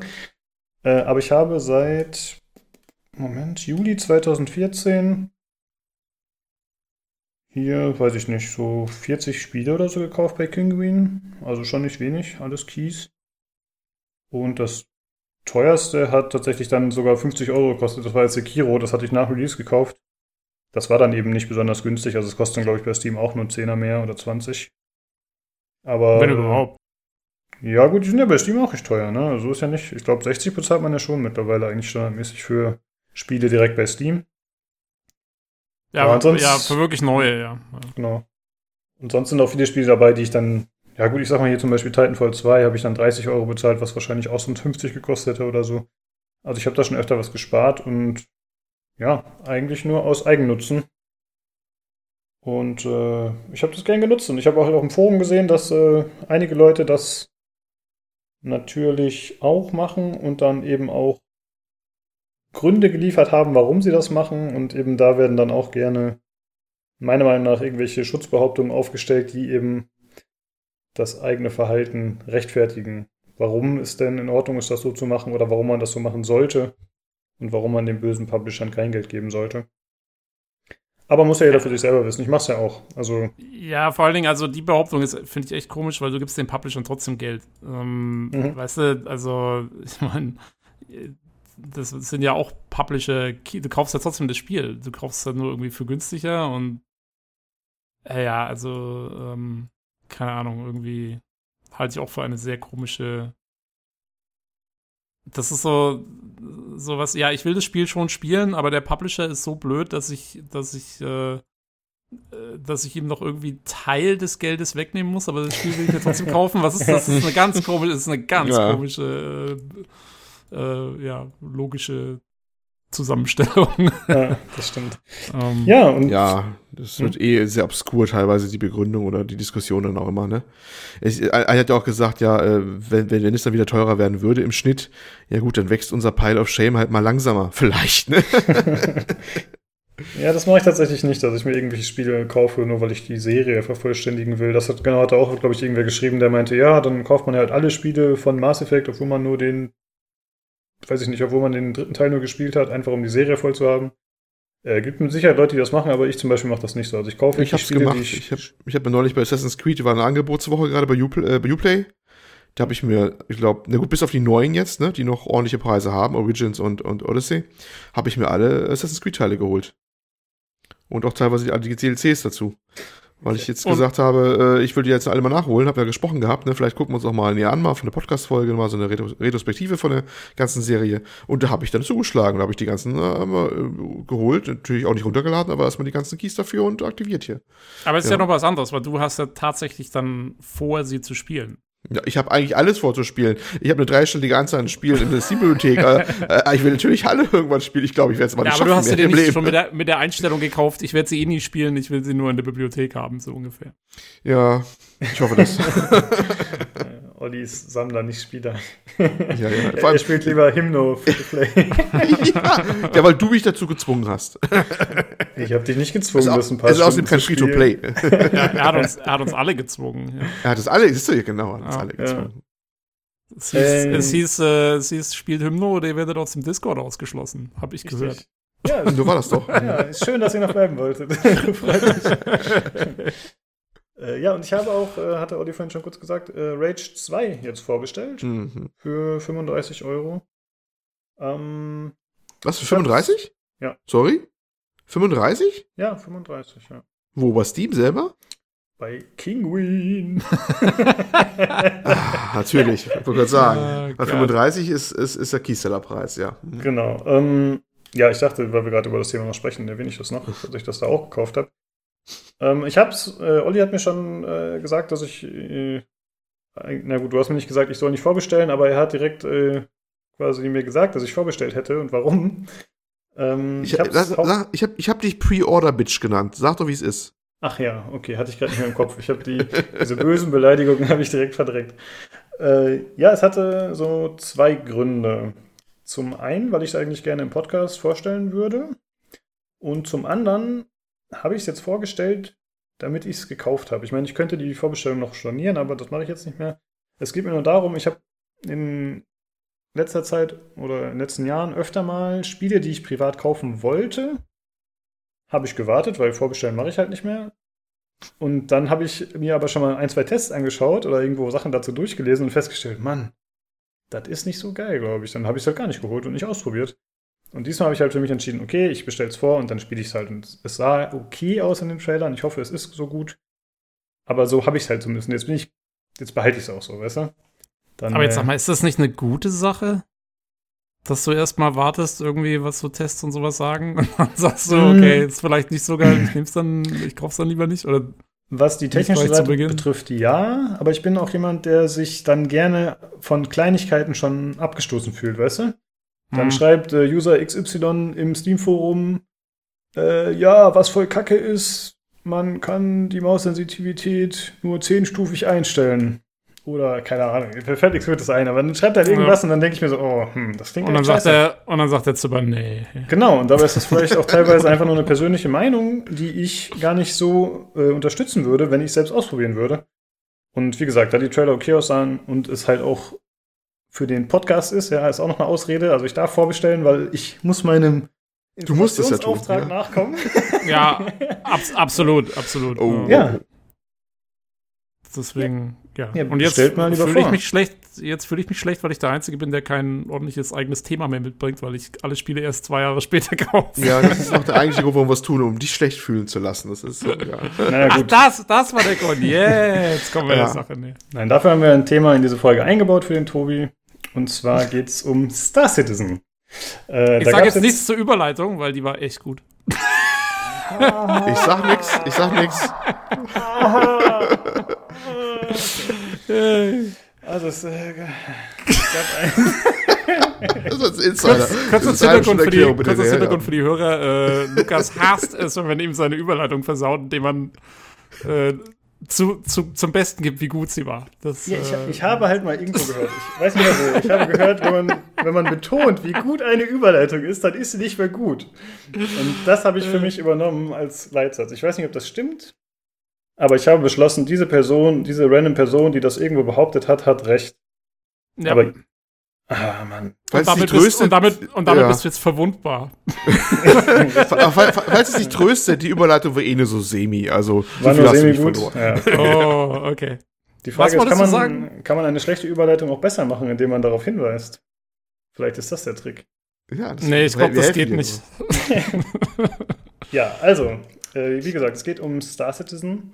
Das wird ja im Forum bei uns auf pcgames.de auch immer wieder heiß diskutiert. Oh, und ja. äh, da gibt es vor, boah, vor allem, würde ich sagen, Leute, die dagegen sind oder zumindest dagegen argumentieren und sagen, dass zum Beispiel die Preisgestaltung nicht richtig ist, dass die Planung schlecht ist. Äh, da gab es ja vor kurzem oder vor ein paar Monaten mittlerweile schon diesen etwas äh, längeren Beitrag von Bonkit, wo er mal quasi so eine Aufrechnung gemacht hat, äh, ja, die Aufrechnung kam, die Aufrechnung kam raus. Ähm, von, das war das erste Mal, dass, dass Cloud Imperium Games, also die Firma von Chris Roberts, die Star Citizen macht, seine Finanzen veröffentlicht hat. Mhm. Ähm, das war im Januar. Und, äh, und Bonkik, äh, der großer Kritiker ist, ähm, hatte das gepostet. Und so kam dieser Thread zustande, damals im Januar, der auch über zehn Seiten oder so hinweg das alles beleuchtet hat. Ähm, und der Witz ist, ich nehme dir das einfach mal kurz aus der Hand hier. Gerne. so wie der Olli vorhin. ähm, äh, der Witz ist, dass dieser Forbes, also jetzt kam eben dieser Artikel raus im, im, im Forbes-Magazin, äh, diesem Wirtschaftsmagazin, beziehungsweise ich glaube auf deren Webseite, ich glaube, der ist nicht in der in deren print aus. Ich glaube, der sollte auch im Magazin erscheinen. Echt? Das sollte auch im Print sein? Okay. Glaube schon. Ich weiß es nicht hundertprozentig, mag sein. Ähm, auf jeden Fall äh, kam eben dieser Artikel raus und der im Prinzip darauf aufbaut, auf diesen Geschäftszahlen und darauf, wie äh, Star Citizen bzw. Äh, Cloud Imperium Games CIG äh, seine, seine Knete verdient und zwar halt mit diesen Schiffsverkäufen. Ne? Wir wissen es ja alle, Chris Roberts verkauft diese schönen Konzepte für Schiffe, für tierisch viel Geld. Ähm, und die haben ja dadurch inzwischen fast 300 Millionen zusammengekriegt. Ich glaube, es sind bei knapp 290 jetzt. Ähm, was ja sehr viel Geld ist für eine Spieleentwicklung. Ich glaube, es ist so ziemlich die teuerste Spieleentwicklung überhaupt wahrscheinlich. Ähm, oder zumindest ziemlich nahe dran.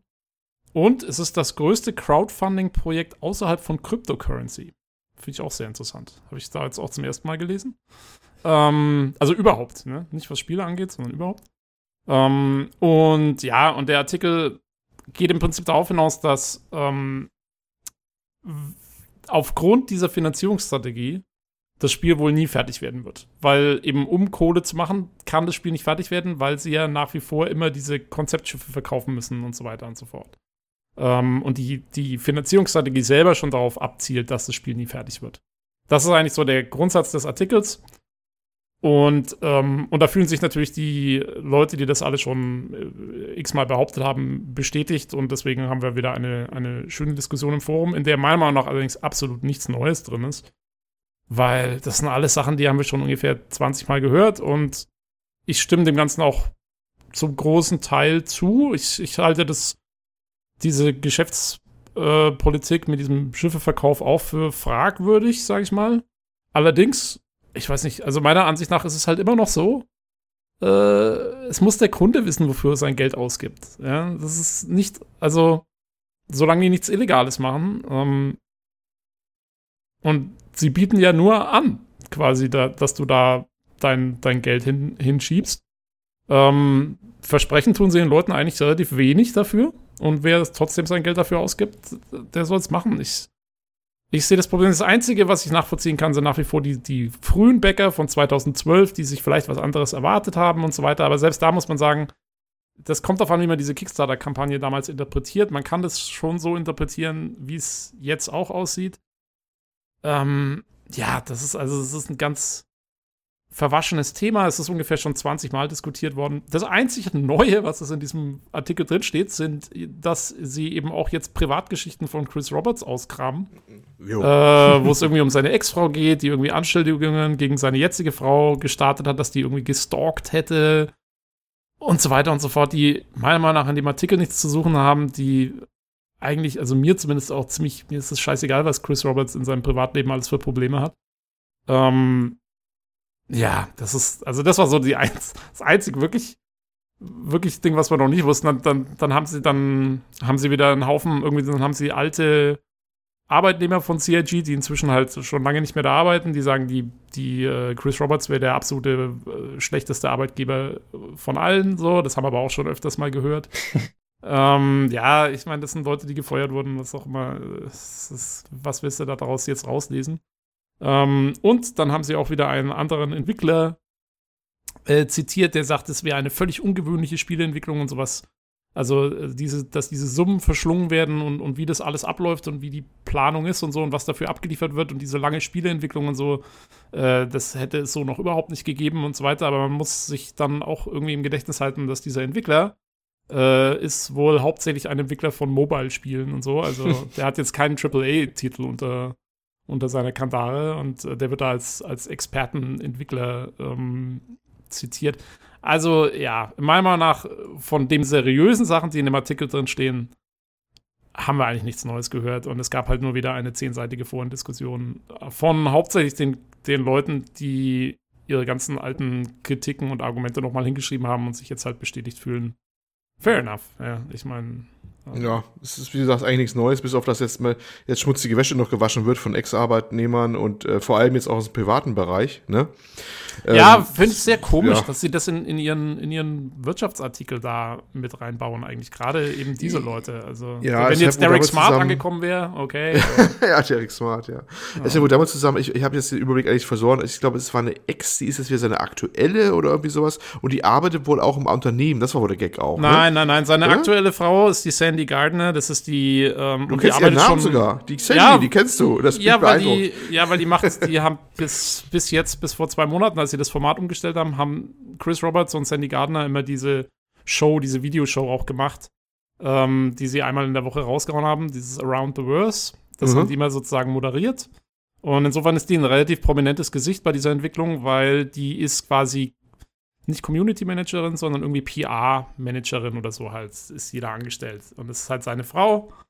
Ähm, und die hat auch eine wohl relativ schillernde Vergangenheit, sag ich mal. Ähm, aber whatever, ja. Ich meine, es gibt auch andere ja, Firmen, wo die Leute ihre Frau sagen, angestellt ja. haben und ja, und das, da gab es halt wohl irgendwie, gab es eine Gerichtsverhandlung, weil die Ex-Frau und die Tochter von Chris Roberts aus erster Ehe äh, irgendwie halt damals wohl gestalkt wurden von der Sandy Gardner oder so. Und dann gab es, es gab wohl auch irgendwie ein Restraining Order und was weiß ich nicht alles. Also da muss schon irgendwas abgelaufen sein. Hm. Aber ganz ehrlich, das hat mit Star Citizen nichts zu tun. Nee, das genau. Ist, äh, Ganz ehrlich, um, also die, um diese, diese, Geschichte, einer meiner Foren meinte ja, ja, das wäre ja schon relevant, weil die Frau ja da arbeiten ja, würde. Ja, das so. war auch der da kann ich, ja, aber da ganz ehrlich, dann da fang bloß nie in ein Familienunternehmen oder sowas an, weil da hast du, also nicht in dem Level gleich unbedingt, aber solche Stories hast du immer irgendwo, dass da genau. irgendwelche Vermischungen sind und so am laufenden Band. Also es ist ja nichts Ungewöhnliches. Ne? Wenn es jetzt, wenn es jetzt darum ginge, dass die Sandy Gardner irgendwie als Gehalt auf einmal drei Millionen im Jahr kriegt oder sowas, ähm, dann könnte ich es verstehen. Ja? Dann könnte man sagen, okay, da ist, also da, da, da, findet irgendwie, weil das wird ja auch noch dann mit den Bäckergeldern bezahlt oder so,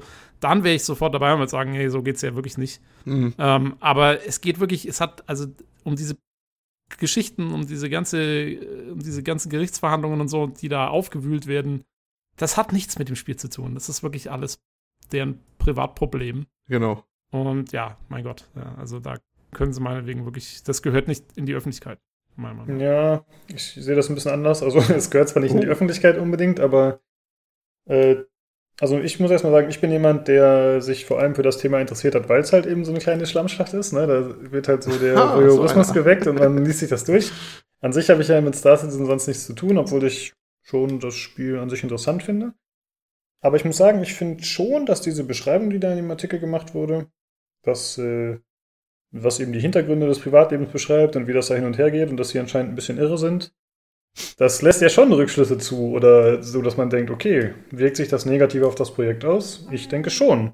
Meinst du, weil kannst du wirklich rauslesen, dass die ein bisschen irre sind? Ich weiß nicht. Also, wenn du dir irgendwelche komischen Sachen anschaust, die bei Leuten passieren, ich weiß nicht, also ich kenne bei mir im Umfeld Leute, die haben teilweise auch Sachen, wenn du die einfach aus dem Zusammenhang gerissen rauserzählst. Mm dann denkst du, mein Gott, die sind ja alle komplett verrückt. aber, aber, nee, aber jetzt mal ohne Mist. Also, das, das lässt sich nicht beurteilen, meiner Meinung nach. Wirklich nicht. Nicht aus, hm. nicht aus dem, was, was in dem Artikel drin steht. Ähm, und deswegen finde ich, genau deswegen finde ich es eben so blöd, dass das jetzt aufgegriffen wird, weil dann, dann kommt eben dieses Ding auf, oh, die sind doch alle ein bisschen verrückt oder so. Aber äh, das sind so vorschnelle Schlüsse. Also, das ist eigentlich genau das, was du sagst, ist der Grund, wieso ich sage, nee, lass das raus. Äh, mhm. solange, solange wir nicht genau wissen, was los ist. Ich bin auch mal gespannt. Also, ich meine, ähm, die Roberts-Leute selber sozusagen, weder also die Firma noch Chris Roberts selber, haben sich bis jetzt dazu geäußert. Ich weiß nicht, ob sie es jemals machen werden. Wenn sie schlau sind, wahrscheinlich eher nicht. ähm, aber ja, also wenn, dann müsste man zumindest irgendwie deren Seite auch noch mal hören vorher. Mhm, wenn, ja. wenn überhaupt. Und äh, ja.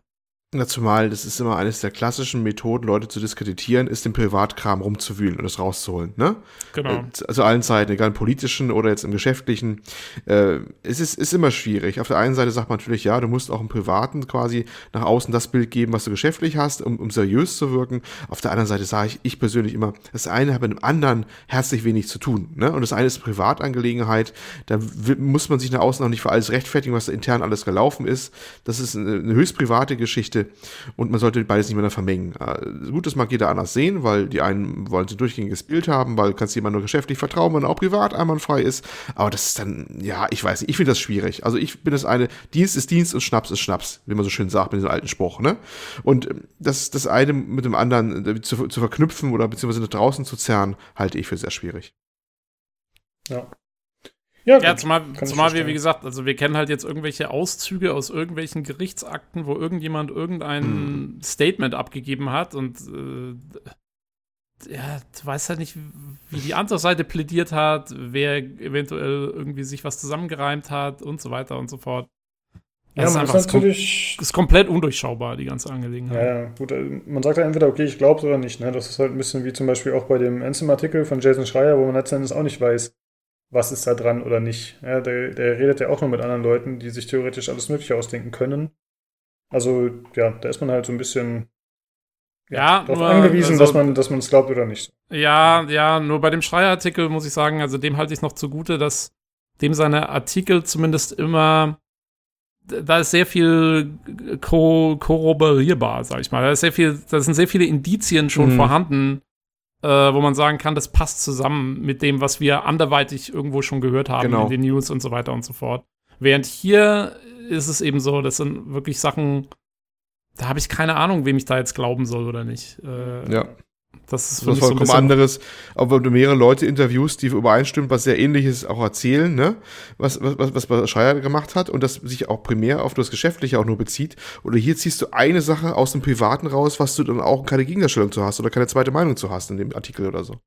Genau, ja? und das ist eben das andere. Also die, die Schreier-Artikel beziehen sich ja wirklich auf Sachen der Spieleindustrie. Und er macht eben keine, der vermeidet es gerade, persönliche Angriffe zu fahren auf Leute. Selbst mhm. wenn er es vielleicht könnte oder wollte. Mhm. Äh, das mhm. passiert da nicht. Und, und insofern, ja, da, da, ist mir ein bisschen mehr Sachlichkeit mit drin irgendwie. Ja. Ähm, okay. Ja. Na gut, also auf jeden Fall ähm, mal wieder eine, ja, ein, ein auch ein sehr lustiger Foren-Thread. Äh. Der Unterhaltungswert war wieder sehr gegeben, ne? Das ja, der, der, der Facepalm-Wert war wieder sehr gegeben, ja. Genau. Ja, ich, ich bin da immer so ein bisschen zwiegespalten ich habe ja, wie gesagt, keine Ahnung von dem Projekt, aber manchmal will ich auch einfach nur reinschreiten und sagen, ey, lass doch mal Star Citizen in Ruhe oder mich irgendwie einmischen, aber eigentlich habe ich ja keine Ahnung davon, so, ja. Also, aber trotzdem, manchmal fühle ich mich fast ein bisschen persönlich angegriffen, wenn Leute das Ding so angehen. Ich weiß gar nicht warum, das ist ein bisschen strange. Das ist genau das, was ich auch nicht so verstehe. Wieso, wieso manche Leute irgendwie direkt äh, ein, ein Vergnügen daraus ziehen zu scheinen, wenn sie ins Forum 20 Mal in den Thread reinschreiben können, äh, dass das Projekt doch den Bach runtergeht, obwohl es dafür im Moment sehr wenige Indizien gibt. Vor allem, manche das sagen, die selber gar nicht der Bäcker sind oder sowas. Ich meine, die, die haben nichts das verloren. Weiß, das, das, also, das, ist, ja? das weiß ich nicht. Das weiß ich nicht, wer der Bäcker ist und wer nicht. Ja, aber ich, ich glaube, also das wird sogar ein Großteil derer sein, die das eben beklagen, dass die keine Bäcker sind. Also es gibt da natürlich so Leute, die irgendwann gekippt sind. So war das zum Beispiel bei mir bei Daisy, was ich mir Early Access gekauft habe, bei mhm. Standalone. Ich habe das lange Jahre verteidigt und gesagt, ja, ja, das wird immer wieder, das wird schon, bla bla bla, alles gut. Und dann irgendwann hat man halt gemerkt, okay, anscheinend wird es doch nichts mehr oder zumindest nicht so, wie man sich das wünscht. Und dann ist tatsächlich auch mein Gutwill so ein bisschen umgeschlagen. Ich meine, ich hatte jetzt keinen Hass in mir oder so, ich hatte trotzdem Spaß mit dem Spiel.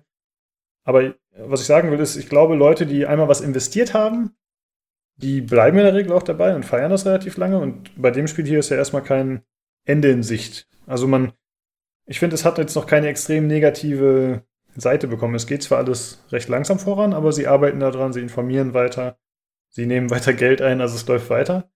Ich glaube, es ist dann tatsächlich so wie bei, angenommen, ich kaufe mir jetzt einen neuen, PC-Monitor und ich sage im Forum, hey Leute, ich habe mir einen neuen Monitor gekauft, 120 Hertz, bla bla, das ist das Geilste.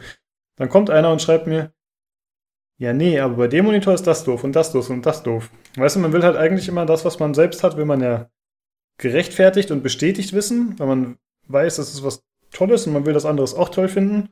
Und genauso geht es aber, glaube ich, teilweise Leuten, die das aus irgendeinem Grund nicht mögen, dass die andere davon überzeugen wollen oder ihnen das mies machen wollen und sagen wollen, nee, das ist scheiße. Ja, da gibt es einen Begriff dafür. Und zwar der mhm. positive, also dass du es bestätigt haben willst, ist äh, Nachkaufresonanz und der mhm. andere ist Nachkaufdissonanz. Ähm, ah, okay. Also, das ist durchweg ein bekanntes Phänomen und ich glaube, genau das sieht man bei Star Citizen sehr, sehr, sehr genau. Also, ich glaube, du hast absolut recht. Und ich glaube tatsächlich, die meisten Leute, die in den Thread geschrieben haben, sind Bäcker. Äh, zumindest ihrer eigenen Aussage nach.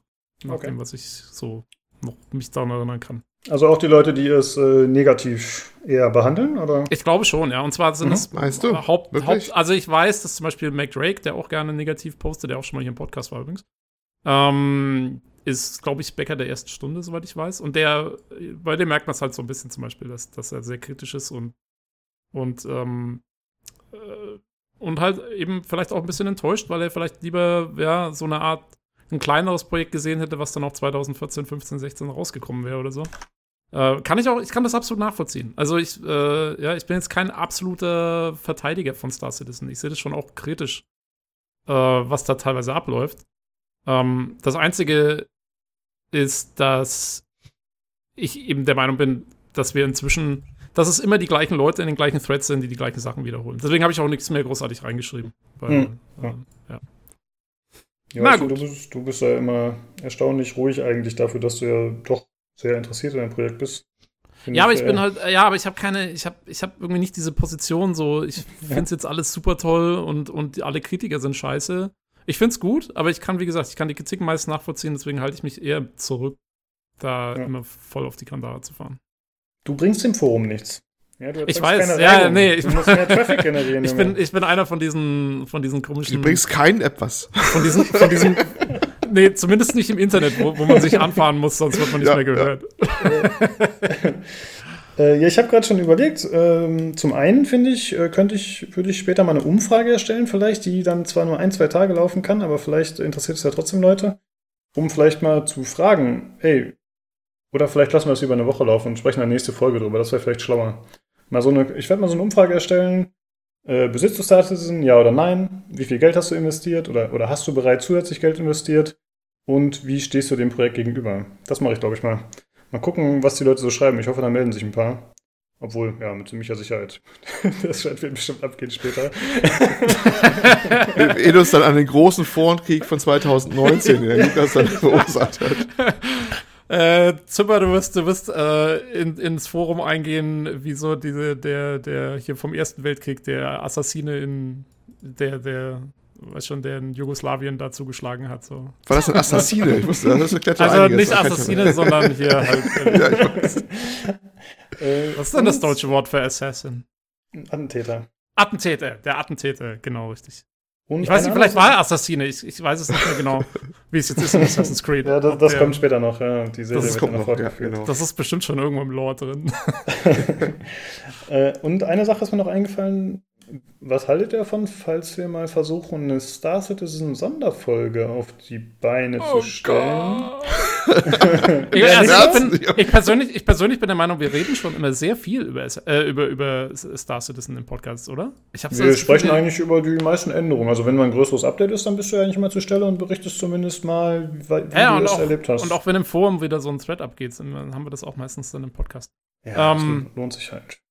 Können wir gerne mal machen. Äh, Würde ich dann vorschlagen, eher halt eben, wenn wieder die neue Version rauskommt. Dann genau, wenn aber aufgedröselt haben, wie viele Frauen äh, Roberts hatte und wie die alle heißen, wo sie gerade sind, ne? dann machen wir das auch mit rein.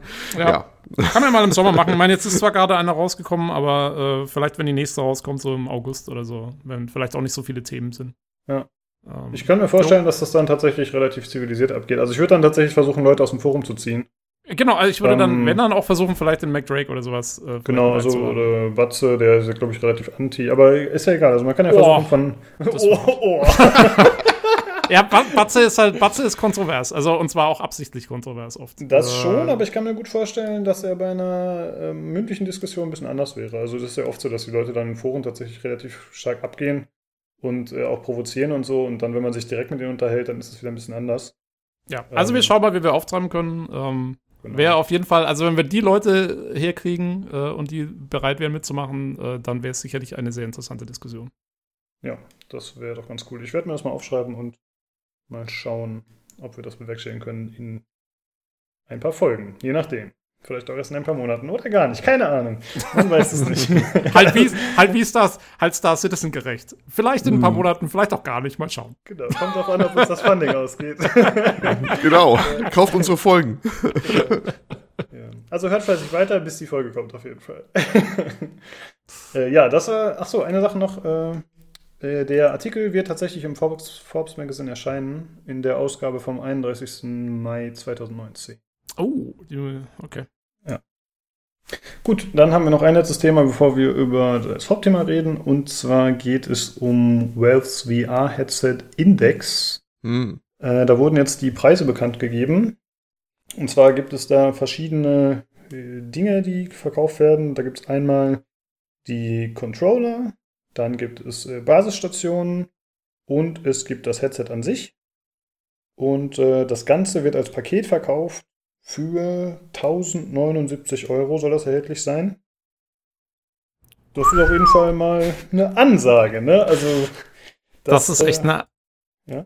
Das ist echt eine Ansage. Also der Preis ist schon ist schon vom Feinsten. Ähm, vor allen Dingen, wenn jetzt im Moment äh, auch gerade ja die Oculus Rift S am Start ist, äh, die keine Basisstation mehr brauchen soll und äh, als komplettes Set mit Controllern für 399, glaube ich, Euro zu haben ist. Mhm. Ja. Ähm, ich war auch erst ein bisschen schockiert. Dann dachte ich mir, ja gut, aber mit diesen, äh, mit diesen Knuckle-Controllern, das ist ja schon eine geile Sache. Das ist ja eine krasse Innovation. Aber nee, die sind ja gar nicht dabei, ne? Also es ist ja tatsächlich wieder. Also bei dem Set schon. Bei dem Set, wenn du das Set für 1000 oh. kaufst, dann sind okay. die mit dabei. Warte mal, aber. Das, das Set beinhaltet alles. Aber sind die Knuckle-Controller nicht diese Handschuhe? Oder schmeißt ähm, es durcheinander? Also es sind, anders? es sind so halbe halbe. Das sind wie so. Die sehen aus fast wie so ja, Schlagringe. Ja, ja, könnte man sagen. Ja, wie so, ein, so, wie so ein ähm, Degengriff sozusagen. Genau, ja. wie, so ein, wie so ein Griff, der dann an der Handinnenseite sozusagen noch wie so ein Controller-Stick dran hat. Ähm, und du kannst halt mit denen coole Sachen machen. Du kannst also, das hat man in der Demo gesehen, du kannst zum Beispiel, da sind halt hier viele Sensoren drin. Du kannst zum Beispiel, also in der Demo öffnen die zum Beispiel einen Briefumschlag, in dem sie, in dem du halt deinen Daumen und Zeigefinger aufeinander, also halt zusammenpresst und den, das Papier damit dann anhebst und so aufreißt halt, ne? So, so Geschichten kannst du machen. Das geht mit den, zum Beispiel mit den Oculus-Controllern natürlich nicht. Äh, da kannst du nur eine Faust machen und dann äh, Zeigefinger ausstrecken oder nicht. Ähm, also die Kontrolle damit ist schon um einiges besser. Ähm, auch das Headset selber hat ähm, schon etwas bessere Specs als jetzt zum Beispiel die Oculus. Also ich kann mal kurz sagen, die, die Auflösung von jedem von den beiden Displays ist jeweils äh, 1440 x 1600 Pixel. Während das Oculus, ähm, das neue jetzt dann, wird äh, 1280 x 440 haben. Also da ist Valve höher aufgelöst und auch die Framerate, die beim Oculus normalerweise auf 90 gesetzt ist, äh, kann man hier bis auf 120 hochdrehen, äh, sogar bis 144 experimentell.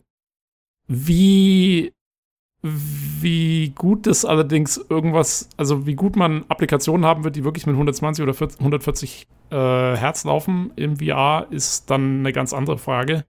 Also vielleicht irgendwelche kleineren Spiele, die jetzt wirklich nicht aufwendig sind, wenn das vielleicht schaffen, aber ich sag mal, irgendwas, was grafisch einigermaßen äh, Power braucht, äh, wird da, glaube ich, sehr schnell auch die neuesten Grafikkarten an die Grenzen bringen. Also zumindest mit so hohen Framerates. Ja. Äh, ich habe allerdings, ich habe von einem Typen gelesen, der einen Hands-on-Test gemacht hat schon. Ähm, und der schreibt, dass es schon, also wenn er was zum Laufen kriegen kann mit 120 äh, Hertz, dann ist das schon sehr praktisch, wenn man gerade so Motion Sickness Geschichten hat. Weil er sagte, also er merkt da nochmal einen Unterschied. Es, es ja. fühlt sich besser an. Okay. Ähm, und die Index hat auch eine wohl etwas weitere ähm, Sicht, äh, Field of View sozusagen, also ne, etwas, etwas breiteren Sichtfeld, also so um die 20 Grad breiter wie das Rift anscheinend. Ähm, was, es ist immer ein bisschen, das hängt wohl sehr von, dem, von den Personen ab. Äh, man kann diese Linsen in der Index nämlich anpassen. An, also man kann die sozusagen, wenn man die Brille aufhat, kann man die Linsen selber noch nach vorne zum Auge hinschieben, was dann ähm, das Bild sozusagen breiter macht. Ähm, aber es hängt immer so ein bisschen von der eigenen Wahrnehmung ab, wie viel Grad man da jetzt genau rauskriegt. Aber es sind wohl so im Schnitt so vielleicht so 20 Grad, die man raus, rausbekommt. Also es hat, es hat schon auf jeden Fall bessere Technik drin. Ich stelle mir hier die Frage, ob ein über doppelt so teurer Preis das wirklich wert ist. Ähm, aber gut, das muss jeder für sich entscheiden. Ne? Mhm. Also äh, Valve hat ihre, die haben das ja letzte Woche veröffentlicht. Und äh, die erste Charge war wohl innerhalb von einer halben Stunde oder so ausverkauft. Also es gibt durchweg genug Enthusiasten, die sich das zulegen. Ähm, man weiß natürlich nicht, wie viel wie viele Headsets ihre erste Charge war. Also äh, kann natürlich sein, dass sie erst nur drei gemacht haben oder so. jetzt mal übertrieben gesagt. Aber wer jetzt, äh, jetzt kann man nur noch reservieren und ähm, dann heißt es, man bekommt das Ding dann vielleicht irgendwann im September oder so. Ja, also das heißt ja, die ersten, also das, dazu scheint es ja nicht mehr zu zählen, aber die ersten sollen ja ab 31. Juli 2019 verschickt werden. Genau. Das sind dann quasi auch die Leute, die schon vorher bestellt haben, okay. Das sind, das sind die Leute, die jetzt quasi, genau, mhm. vorbestellt haben und die Dinger noch mhm. gekriegt haben. Und die nächsten sollen es dann im September oder irgendwann später bekommen. Also, mhm. ja, Olli, sag mal. Ja, du hast die, die Euroloft äh, Rift S ja angesprochen, ne? Ähm, das neue. Genau. Das ist ja, ja, so ein bisschen jetzt der direkte Konkurrent, ja. der eigentlich rauskommt von Oculus. Aber ohne Basisstation. Ist das sowas eher, was ich da nutzen kann, auch wenn ich so normale Sachen im Sitzen mal spielen will und so? Vielleicht? Also, also Oculus bringt zwei Headsets raus jetzt. Ähm, das eine ist die Rift S. Die ähm, braucht deswegen keine Basisstation mehr, weil die Kameras, die sozusagen deine Bewegung erfassen, in der Brille selber sind. Und mhm. äh, quasi die Bewegung abtasten, also die Umgebung abtasten und dadurch deine Bewegung feststellen. Ähm, allerdings ist die immer noch mit einem Kabel verbunden mit dem Computer. Ne? Also ähm, die ist nicht kabellos. Mhm. Äh, und dann bringt Oculus noch ein zweites Headset raus, was glaube ich sogar auch etwas günstiger wird oder genauso teuer. Und das ist die Quest. Und die braucht dann auch, die ist auch kabellos. Ähm, und äh, ja, brauchst, also mit der hast du wirklich dann äh, bist du völlig frei in der Bewegung, ähm, sozusagen. Ähm, das sind die beiden neuen Headsets, die Oculus jetzt rausbringt und die werden eben in Konkurrenz zum Index stehen. Und ich weiß nicht, was Vive, also HTC Vive jetzt macht, weil ich meine, Valve hat ja eigentlich immer mit HTC zusammengearbeitet und die Vive Pro, die ist ja so ein bisschen quasi der Vorgänger zum, zu dieser Index jetzt. Die hat ja, glaube ich, 800 oder so gekostet. Ähm, und das war ja vorher schon quasi das Enthusiasten-Headset, das besser war als die Rift und halt eben auch wesentlich teurer. Mhm. Und das, ich glaube, soweit ich das kapiert habe, übernimmt jetzt quasi Valve mit der Index diesen, diesem diese Marktnische äh, sozusagen. Das, so, so, war mein Verständnis. Was jetzt genau Vive selber macht, keine Ahnung. Aber von denen hat man nichts mehr gehört, irgendwie jetzt erstmal. Hm, interessant. Aber ich, wenn, wenn ich mir ein, ein Headset jetzt besorgen würde, also ich mit der neuen Rechner bauen alles und der vielleicht nur Power hat auch dafür und so, mhm. und noch Budget übrig wäre für ein Headset, dann hätte ich gesagt, ich brauche eigentlich nur ein Headset, was ich so überwiegend, weißt im Sitzen so nutzen kann. Für irgendwie, weiß nicht, sowas wie Star Citizen vielleicht oder sowas, ne? Dass das vollkommen ausreichen würde. Meinst Was du? Da? Ja. Also du würdest kein Room Scale VR haben wollen, kein. Nee, dafür habe ich ja keinen Platz, das könnte ich gar nicht aufbauen bei mir. Okay, okay. Ähm, ja, also ich würde als jemand, der es jetzt benutzt hat und so, würde ich sagen, also wenn, dann würde ich das schon auch mit Room Scale haben wollen, weil, ähm, weil, weil das schon meiner Meinung nach so mit das Coolste am, am VR ist halt, wie, dass du dich bewegst und sich alles mitbewegt und so. Ähm, und äh, ja, für mich ist das eigentlich so das Highlight. Ähm, deswegen finde ich also ohne Room Scale, ja, es ist noch ganz nett, dass man sich umschauen kann und so, aber ah, also für mich, ich, ich spiele VR eigentlich fast nie im Sitzen. Ähm, okay. Ich muss dazu immer stehen und irgendwas machen und mich bewegen und meine Arme überall bewegen können und so. Ja, da hat man schon ausführlich gesprochen, ne? Der Entengang und so. Genau, genau, genau. ähm, ich brauche den Entengang, ohne Entengang kein VR. Ähm, ja, nee, aber, ähm, aber das können ja, also das, die Index hat ja auch voll Room Scale. Das heißt, beziehungsweise, ich muss jetzt mal kurz gucken, ich glaube, dieses Set, was eben für 1099 ähm, ausgeliefert wird, kommt erstmal mit zwei Basisstationen, glaube ich. Genau. Hm. Und äh, für richtiges Roomscale könnte es gut sein, dass du dir dann noch eine dritte dazu kaufen musst. So war es zumindest bei der Oculus jetzt auch. Äh, weil sonst, du brauchst eine, die hinter dir steht, sonst ne, hast du einen bestimmten toten Winkel für diese Kameras.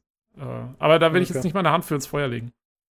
Ähm, das andere, was noch wichtig zu wissen wäre, ist, die Index ist ziemlich gut mit den ganzen Vive-Komponenten kompatibel. Nach dem, was ich gelesen habe, kann man wohl auch die Basis, wenn man schon eine Vive hat jetzt, kann man die Basisstation und ich glaube auch die Controller theoretisch mit der Index verwenden. Das heißt, dann müsstest du dir nur noch das Headset selber kaufen. Genau. Für 500 oder was auch immer es kostet. Ja, gut, die neuen Controller willst du ja wahrscheinlich auch mitnehmen, ne? Also, ich meine, klar. Neuen, also, wenn, dann würde ich auch die neuen Controller haben wollen, weil, ja, ja. auf jeden Fall. Ähm, also, ich wollte noch was zum Preis sagen. Ich finde den zwar auch sehr hoch, aber ich glaube, man muss auch in Betracht ziehen, dass die anderen VR-Brillen anfangs auch nicht günstig waren. Äh, dass sie natürlich mittlerweile deutlich günstiger und auch optimiert sind, aber Valve hat ja jetzt anscheinend doch hier wieder einige Neuerungen da. Mal gucken, wie gut die dann tatsächlich sind und wie wertvoll, aber ich kann schon nachvollziehen, warum das Ganze erstmal teuer ist. Im Grunde muss man erstmal Entwicklungskosten und so reinholen wahrscheinlich und das wird dann mit der Zeit wahrscheinlich optimiert und auch günstiger. Ja, ich, ich, also ich glaube auch, dass die Stückzahl, äh, dass es deswegen so teuer ist, weil Valve halt auch nicht die Stückzahlen produzieren kann, erstmal, wie es jetzt vielleicht Oculus macht und so, ne? Weil höhere Stückzahlen machen das ganze Ding natürlich auch immer günstiger. Äh, das Problem, was ich sehe, ist, das sind zwar alles gute Argumente, aber die sind dem Markt relativ egal. Verstehst du? Also. Ja, ja aber ich glaube, wir sprechen ich, ich, gebe dir, ich geb dir, ich geb dir absolut recht. Ähm, nur, das ist halt so, wie, wie wenn du jetzt wieder sagst, hier, ähm, äh, ja, Anthem ist nicht so gut wie äh, The Division 2, aber ähm, ist ja auch das erste, der erste Loot-Shooter von BioWare. Weißt schon, das ist, ja, das stimmt schon, aber es ist im Prinzip nicht kein schlagendes Argument irgendwie für den. Ja, aber Anthem haben die Leute trotzdem gekauft. also ich äh, will eigentlich darauf hinaus, dass äh, das sind ja auch Enthusiasten, die sowas kaufen. Ja, also die wenigsten Casual-Leute äh, kaufen wahrscheinlich sich solche Sachen und äh, die sind da auch nicht so die sind da nicht so investiert. Also klar, wenn jetzt irgendein Casual-Typ kommt und sieht, okay, es gibt hier mehrere VR-Brillen und die eine kostet 300, die andere kostet 1000, klar, dann nehme ich die günstige. Aber ich glaube, die Leute, die da schon Zeit reingesteckt haben, so wie du, und die richtig Bock drauf haben und die sagen, ja, das ist cool, das ist ein Erlebnis, was ich sonst nie so hatte, die sind auch eher bereit, da mehr auszugeben. Und es zeigt ja auch schon, dass anscheinend die jetzt alle vergriffen sind. Da muss man halt wirklich sehen, okay, was passiert, wenn sie ausgeliefert wurde, wenn sie getestet wurde, wenn es ordentlich Reviews gibt. Wie reagieren die Leute dann darauf? Aber ich glaube, ja. erstmal sind sie sicher und können sich vor Vorbestellungen wahrscheinlich nicht retten.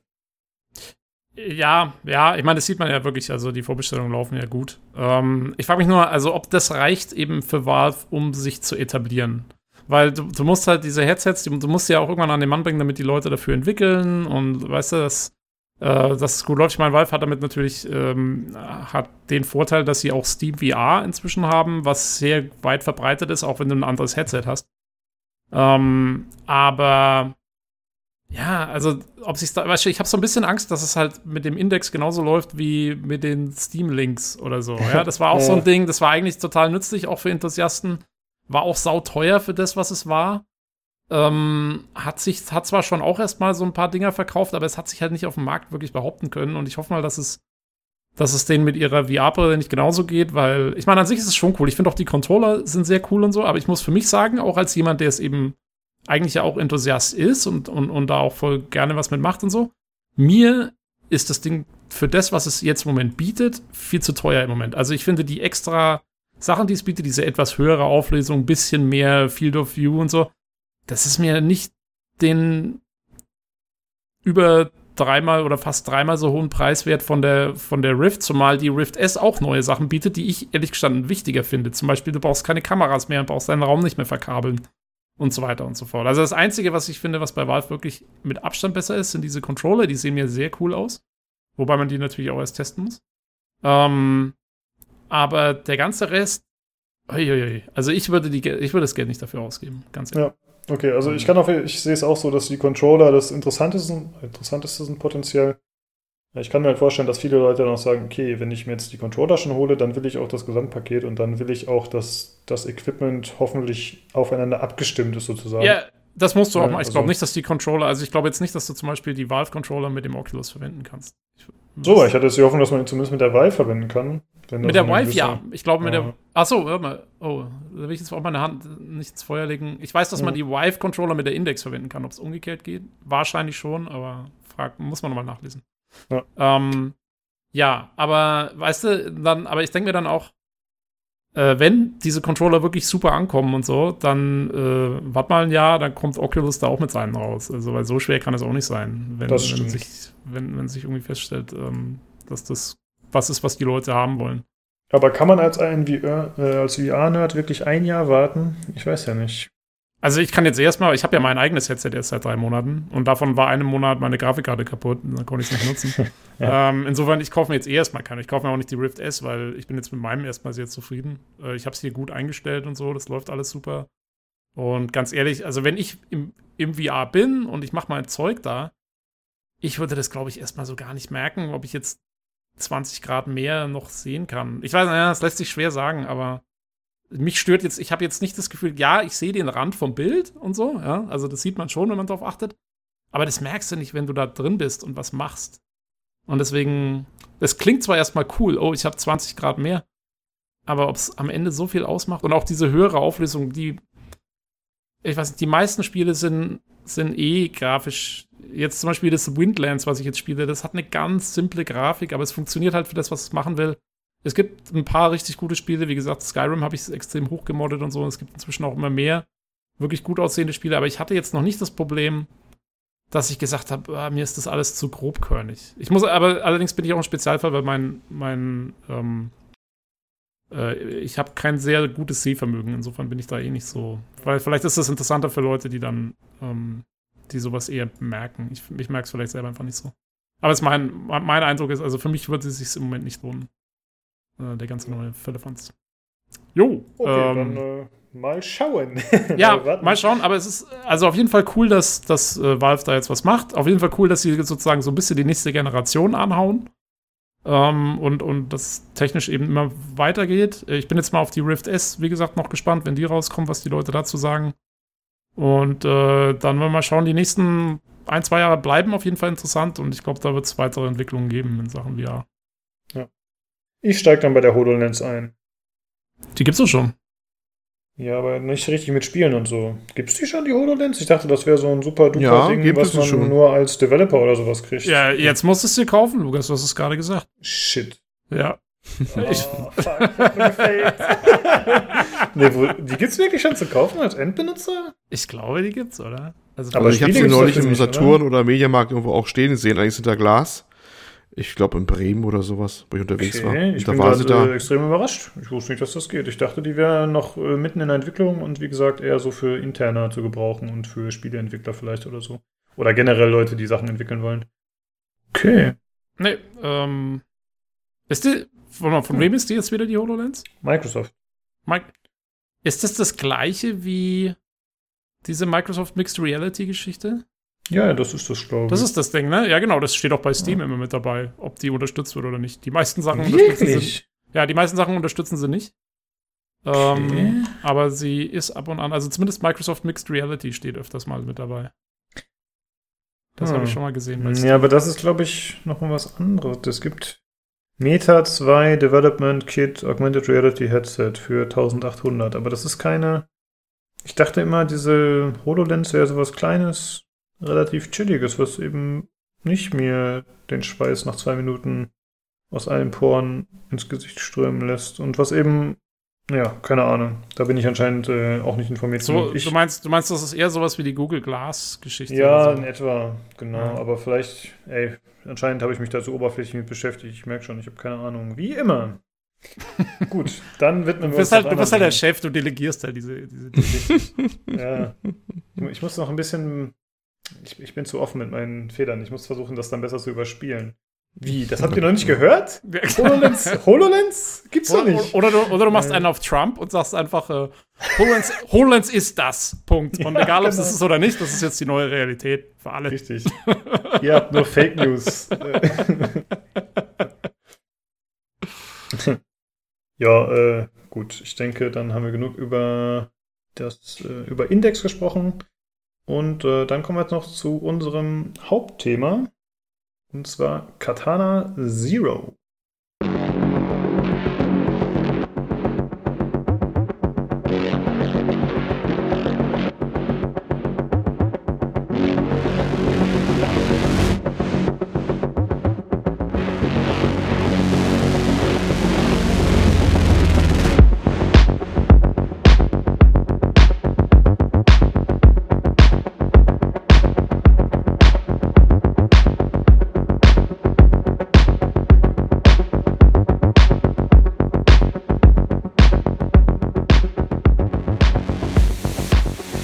Habe mir das gekauft, weil es bei Steam einfach in den Vorschlägen war und es war so ein bisschen wie bei Rage 2. Okay, wir brauchen was für den Podcast mal wieder.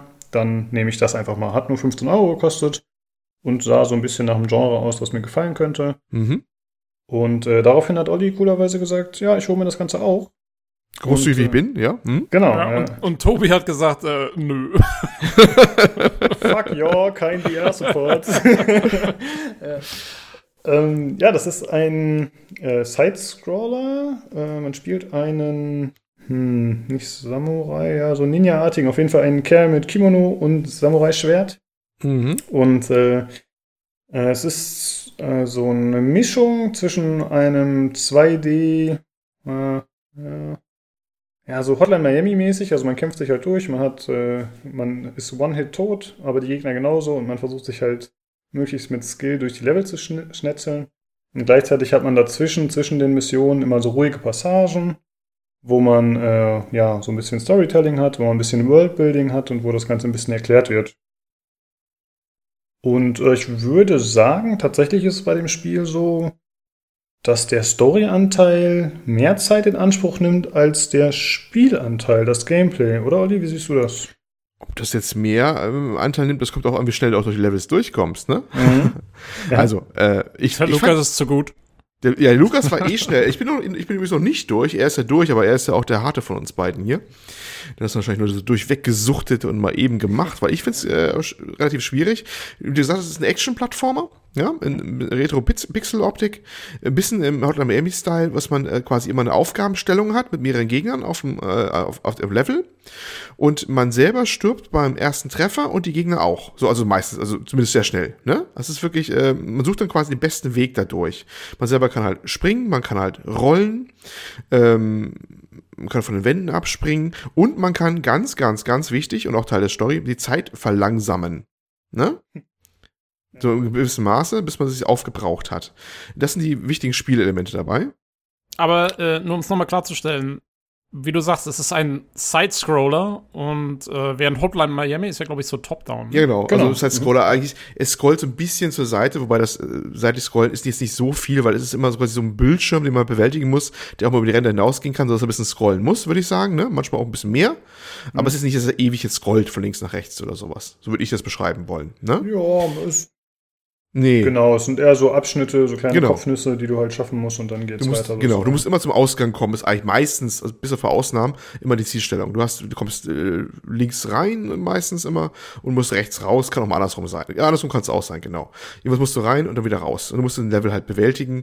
Oh ja, und das versuchst du dann halt unter dem Einsatz deiner Möglichkeiten halt dich da durchzuschnetzeln. Wie gesagt, ein, ein Treffer ist meistens für dich tödlich oder ein Schusstreffer sowohl von Nahkampfwaffe als auch von äh, Schüssen und für die Gegner meistens auch. Und du hast als Waffen entweder dein Schwert oder kannst halt auch Sachen aufheben, die manchmal rumliegen, wie eine Vase oder sowas oder, oder was immer da ist oder Molotow-Cocktail, was manchmal rumsteht und so.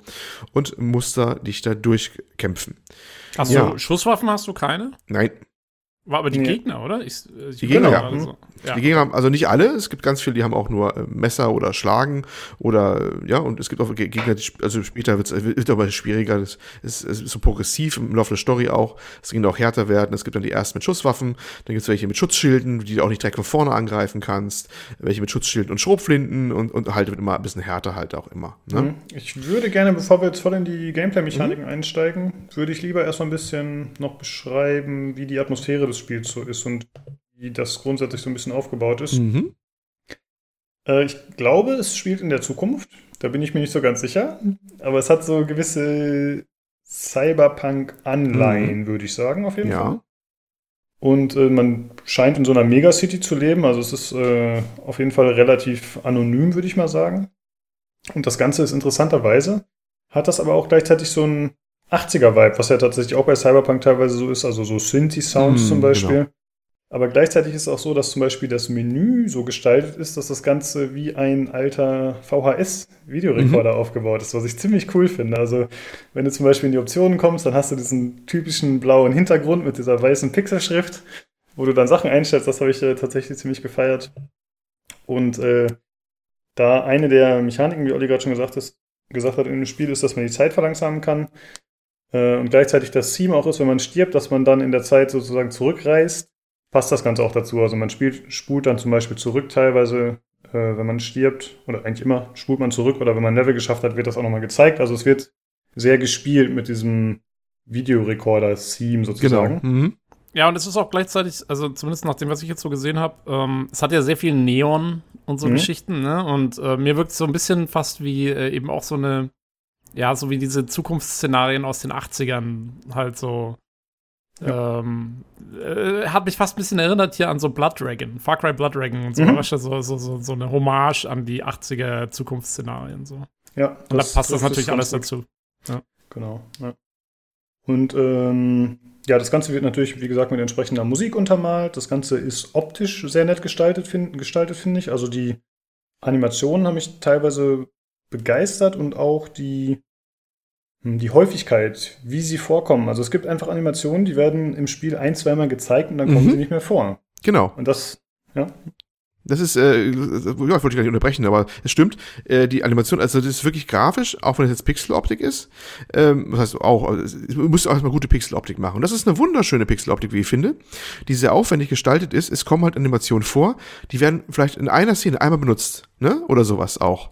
Und sind dann liebevoll animiert. Zum Beispiel, es gibt später so eine Kneipenszene oder sowas. Jetzt will ich nicht spoilern, aber da kommt eine Kneipenszene und dann hängt er halt rum und das, das benutzen halt nie wieder, solche die Animationen oder so. Ne? Mhm. Das ist Motion Capturing. genau. Ja, es gab zum Beispiel auch, was ich sehr cool fand, da ist mir das zum ersten Mal wirklich bewusst geworden. Äh, es gibt, also man selbst spielt einen Auftragskiller, der sich halt immer durch die Level durchschnitzen muss. Ich glaube, haben wir noch nicht gesagt, dass man immer quasi Aufträge erfüllt. Da, ähm, da gab es ein Level, wo man innerhalb einer Disco mit entsprechender Soundkulisse mhm. Disco, sagt man heutzutage nicht mehr. Äh, Im Club. Club. Weg, genau, im, im Club äh, Club, wie der Deutsche sagt. äh, da, muss, da, musste man sich halt äh, sozusagen durchkämpfen, aber der Clou war, dass man halt äh, die Wachen nicht aufschrecken durfte. Und äh, mhm. dann hat man sich halt während der lauten Musik, hat man sich dann quasi immer, wenn sie sich entsprechend umgedreht haben, hat man sich ein bisschen weitergeschlichen und hat sich dann inner so ja in die Menge sozusagen reingestellt und musste eine Taste drücken, damit man sich versteckt hat und dann mitgetanzt hat was ich ziemlich cool fand. da hat man einfach so eine Tanzanimation, wie der Ninja da steht oder der Samurai und dann äh, zu der Musik abfeiert. Und da musste man sich halt so bis äh, zu diesem DJ vorarbeiten nach und nach. Und ja, die Animation kam nie wieder vor. Das fand ich einfach cool, muss ich sagen. Das äh, hat mir gut gefallen. Und da gibt es noch mehrere so Beispiele, die in die Richtung gehen, wo einfach äh, einzigartige Animationen oder Situationen da sind, ja, die da nicht mehr gebraucht werden. Und ich finde, das ist doch heutzutage eher ungewöhnlich, dass so viel Aufwand in einzelne kleine Elemente gesteckt wird. Ja. Ja, das ist mir auf jeden Fall sehr positiv aufgefallen. Hm, und dann ist es so, dass man äh, ja äh, zwischen den Missionen, wie gesagt, die Story erlebt. Und ja, wie gesagt, man ist ein Auftragskiller und man hat einen äh, Psychologen, mit dem man sich immer unterhält. Ja. nach den Missionen und äh, mit der Psychologe gibt einem dann auch die neuen Ziele vor. Also der ist einerseits Psychologe, aber andererseits auch Auftraggeber für irgendwelche Kills, habe ich das Gefühl. Also ist ein bisschen Ach so, also ich dachte jetzt erst, das wäre wie so eine Rückblende, dass er quasi seinem Psychologen erzählt, ähm, nee. was er alles Schlimmes getan ja. hat. Aber es, es ist tatsächlich dein Auftraggeber als Psychologe. Es ist genau. jetzt etwas rätselhaft, gerade wenn du den ersten Mal begegnest, ne? dann äh, merkst du, okay, du denkst erst, bist irgendeine Psychologensitzung, bis du merkst, okay, der erzählt zwar auch, was gewesen ist, gibt aber auch den nächsten Auftrag und gibt dir jedes Mal eine, offensichtlich eine Droge. Auch. Genau. Ne? Du bekommst einen ja. Schuss immer jedes mhm. Mal. Genau, okay. Genau, ich denke, da müssen wir erstmal nicht weiter drauf eingehen, was das Ganze soll. das, nee, das findet man dann im Lauf der Story genau. heraus, genau. Und äh, dann gibt es aber gleichzeitig noch Sequenzen, also man kehrt eigentlich nach jeder Mission dann auch erstmal wieder nach Hause zurück in sein Apartment, wo man dann ein bisschen äh, Fernsehen zum Beispiel schauen kann. Äh, beziehungsweise das läuft dann nur als Text durch sozusagen, aber dann sieht man ja, halt, ja. Äh, was man, äh, was wieder passiert ist. Ja, da und da wurden Leute abgeschnetzelt. Das hat auch so ein bisschen Hotline Miami-Vibes. Ich glaube, da war das teilweise auch so. Ich habe auch das Gefühl, dass der äh, Macher des Spiels sich von Hotline Miami hat inspirieren lassen. Die Story ist auch eher so ein bisschen trippy. Ich finde, das geht, wie gesagt, auch gameplay-technisch in eine ähnliche Richtung, wenn es natürlich auch anders ist, aber ich könnte mir schon vorstellen, dass da Anleihen genommen wurden. Äh, ganz kurz, weil du sagst, es läuft Text durch. Ich glaube, ihr habt es vielleicht schon gesagt, ich habe es nicht gehört. Ähm, vertont ist das Ganze aber dann nicht. Genau, das okay. ist es nicht. Äh, Olli, willst du vielleicht mal erklären, wie das ganze Dialogsystem funktioniert? Das ist nämlich sehr interessant, das Dialogsystem. Ähm, wie gesagt, es, Sprachausgabe gibt es nicht bei dem Spiel. Ähm, man kommt halt Texte halt präsentiert. Diese Texte sind aber so, ja, wie soll man das sagen, so, so animierte Wörter teilweise, die zittern mal, haben andere Farben, wenn sie Emotionen transportieren sollen. Und während des Dialoges hat man auch ein bisschen Auswahlmöglichkeiten. Man hat so einen Balken, der von links nach rechts abläuft. Man kann Leuten quasi ins Wort fallen, wenn dieser Balken noch abläuft. Und wenn man aber ruhig abwartet, öffnen sich mehrere Antwortmöglichkeiten und die Gespräche können sich dann auch anders entwickeln. Das heißt, dieses Dialogsystem ist so ein bisschen interaktiv, was für so ein Spiel, was ja eigentlich mehr so Action halt ist und so, auch ungewöhnlich ist.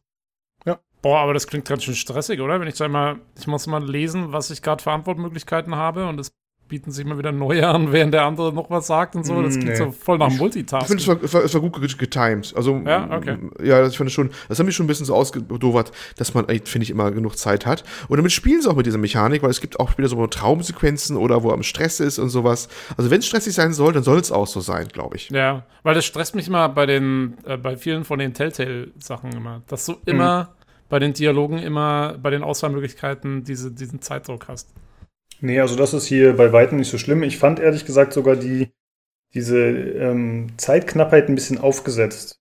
Also ich fand das jetzt nicht schlimm, dass es drin war, aber ich hatte jetzt nie das Gefühl, okay, das ist bedrohlich und ich muss mich jetzt beeilen mit meiner Antwort. Ich hatte immer genug Zeit, das alles zu lesen und auch entsprechend zu antworten. Hattest du irgendwie mal das Gefühl, Olli, dass sich das äh, beeinflusst hat in deiner Entscheidungsfähigkeit oder so? Oder das ist das Problem? Nee, weil meistens, ehrlich gesagt, wollte ich alle ganzen Optionen, ich habe meistens immer abgewartet, bis der Balken durchlief und dann eh mich erst entschieden. Also ich war eigentlich nicht, meistens nicht gestresst oder so dadurch. Ja, genau.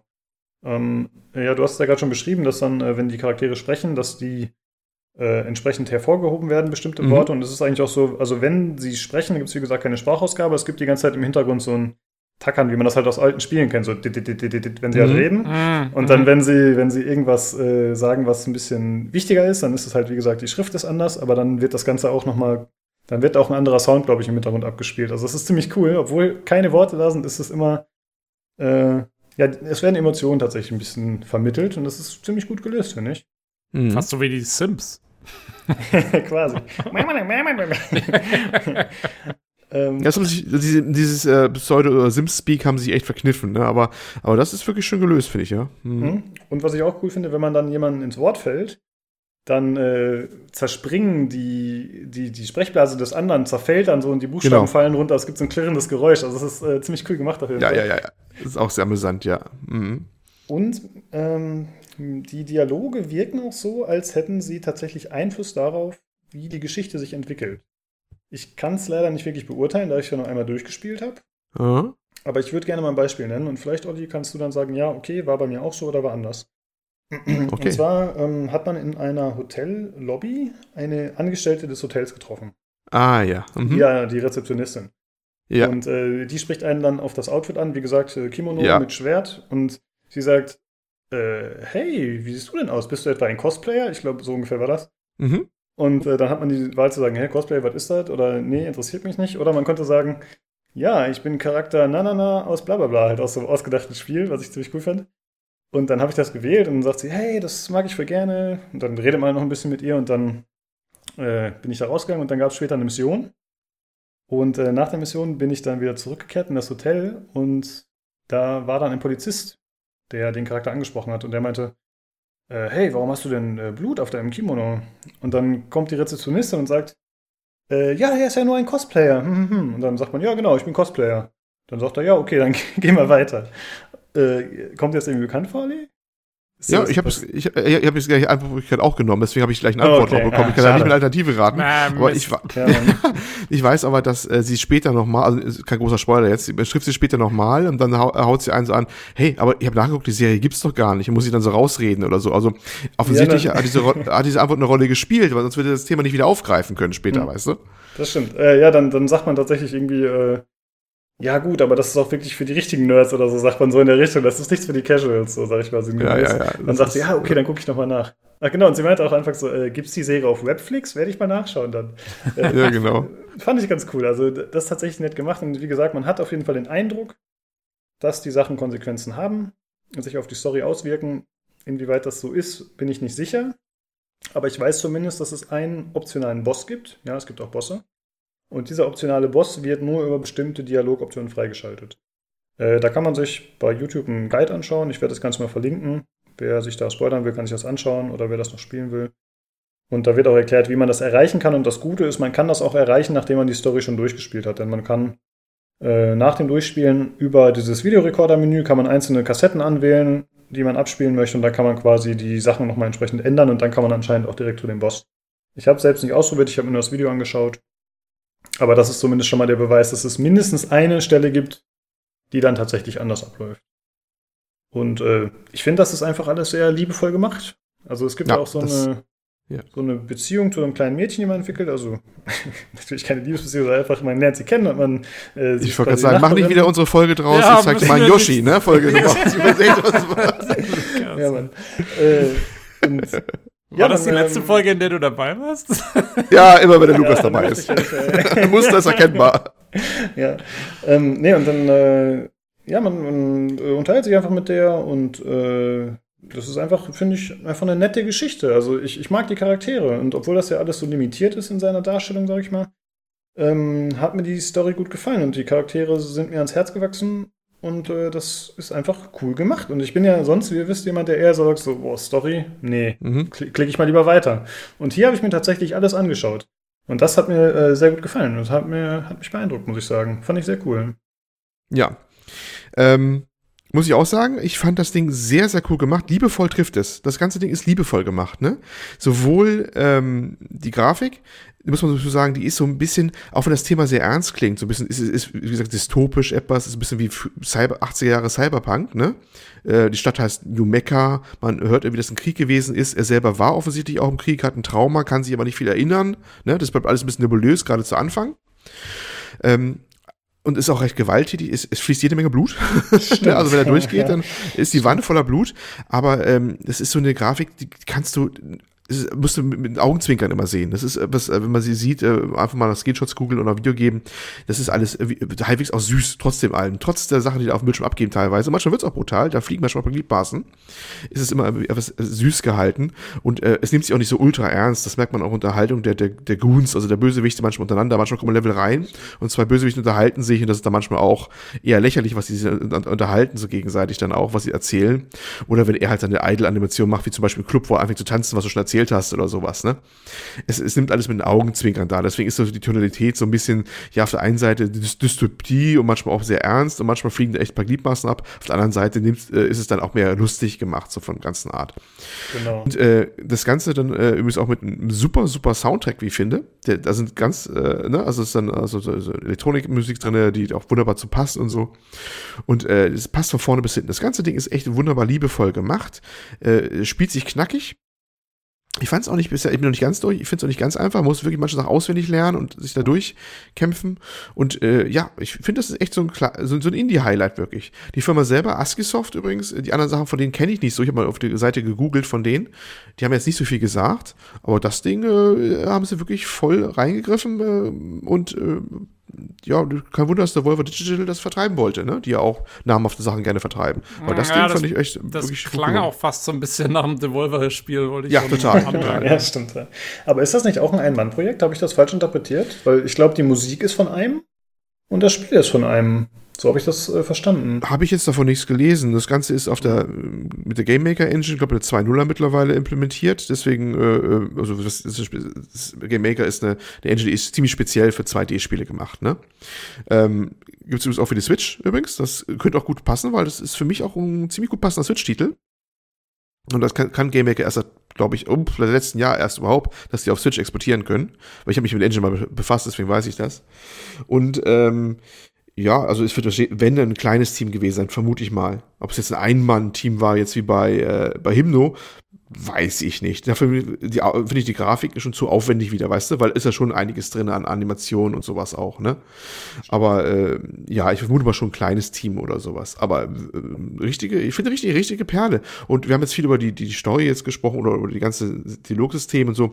Er spielt sich auch sehr knackig, ne? Also ja, wirklich von, von äh, das, das, das Gameplay ist auch süchtig machen, so ein bisschen auch. Ja, äh, eine Sache würde ich gerne noch kurz sagen, bevor wir dann zum Gameplay kommen. Äh, du hast ja gerade schon gesagt, dass die Musik äh, ziemlich cool ist. Und wir hatten jetzt im Nachhinein beide schon mal ein bisschen geschaut und äh, Musik rausgesucht, die wir eventuell noch kurz reinschneiden wollen, so ein kleines Schnipselchen. Und da ist mir erstmal aufgefallen, wie variantenreich die Musik tatsächlich ist in dem Spiel. Weil irgendwie hatte ich so im Kopf, ja gut, das ist alles äh, treibende Synthi-Sounds, die nee, ziemlich nee, schnell nee. sind, mhm. aber überhaupt nicht. Also es gibt da wirklich ruhige Stücke, es gibt eher aggressive Stücke, also stumpfe Stücke, alles äh, relativ gemischt, teilweise sogar funky. Also das fand ich jetzt im Nachhinein nochmal besonders bemerkenswert, ist mir im Spiel nicht so aufgefallen. Ziemlich cool. Und ich denke, wir spielen jetzt auch nochmal kleine Schnipselchen ein, sodass wir nochmal ein bisschen was anderes hören.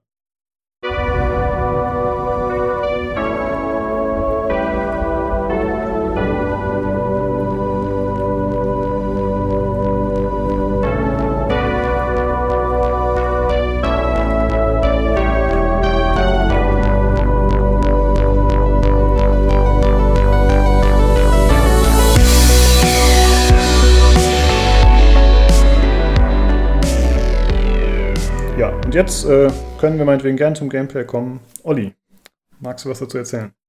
Ja, äh, wie wir schon sagten, hat immer so eine quasi ein Level, eine, eine also sozusagen eine Aufgabenstellung. Ne? Man muss, kommt rein und muss dann raus. Übrigens auch hier, er fängt wunderbar an. Meistens betritt er den Level und holt erstmal so, so ein, äh, ein Walkman oder so raus und man kriegt dann eingeblendet, wie der Titel heißt, der gerade jetzt gespielt wird, der Musikstück, ne?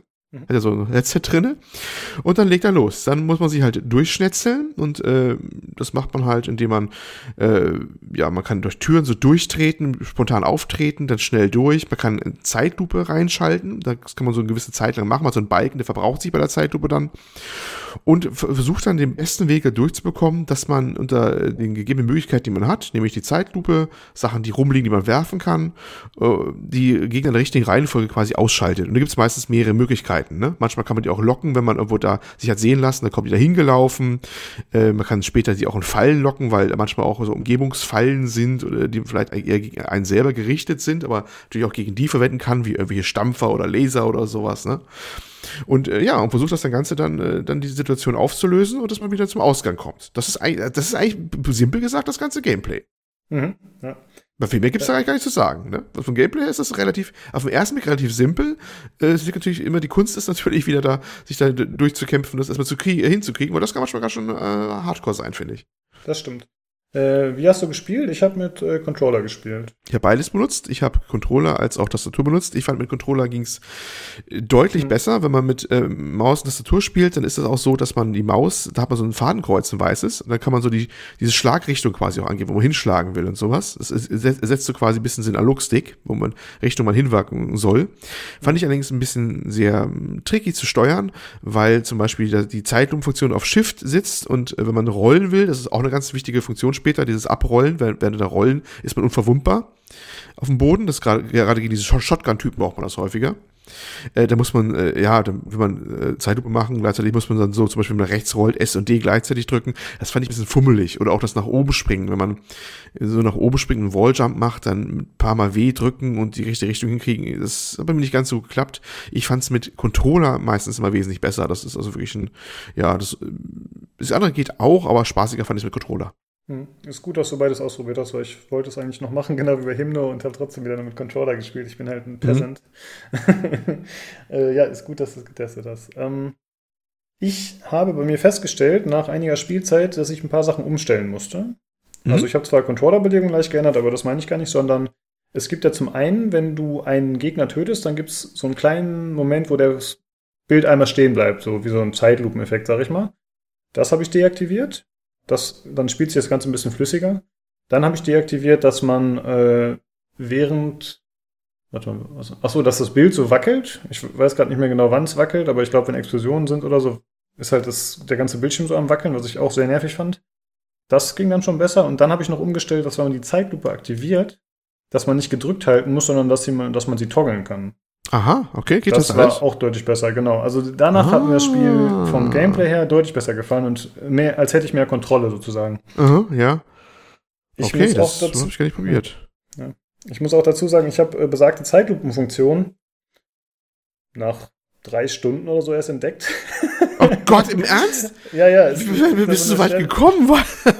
ich fand es nicht so schwer. Also es Alter, gibt ja so eine, ich bin alt. es gibt ja so eine, so eine Stelle, wo man diesen anderen Charakter spielt, einmal zwischendurch, ne? So für ja. eine Mission.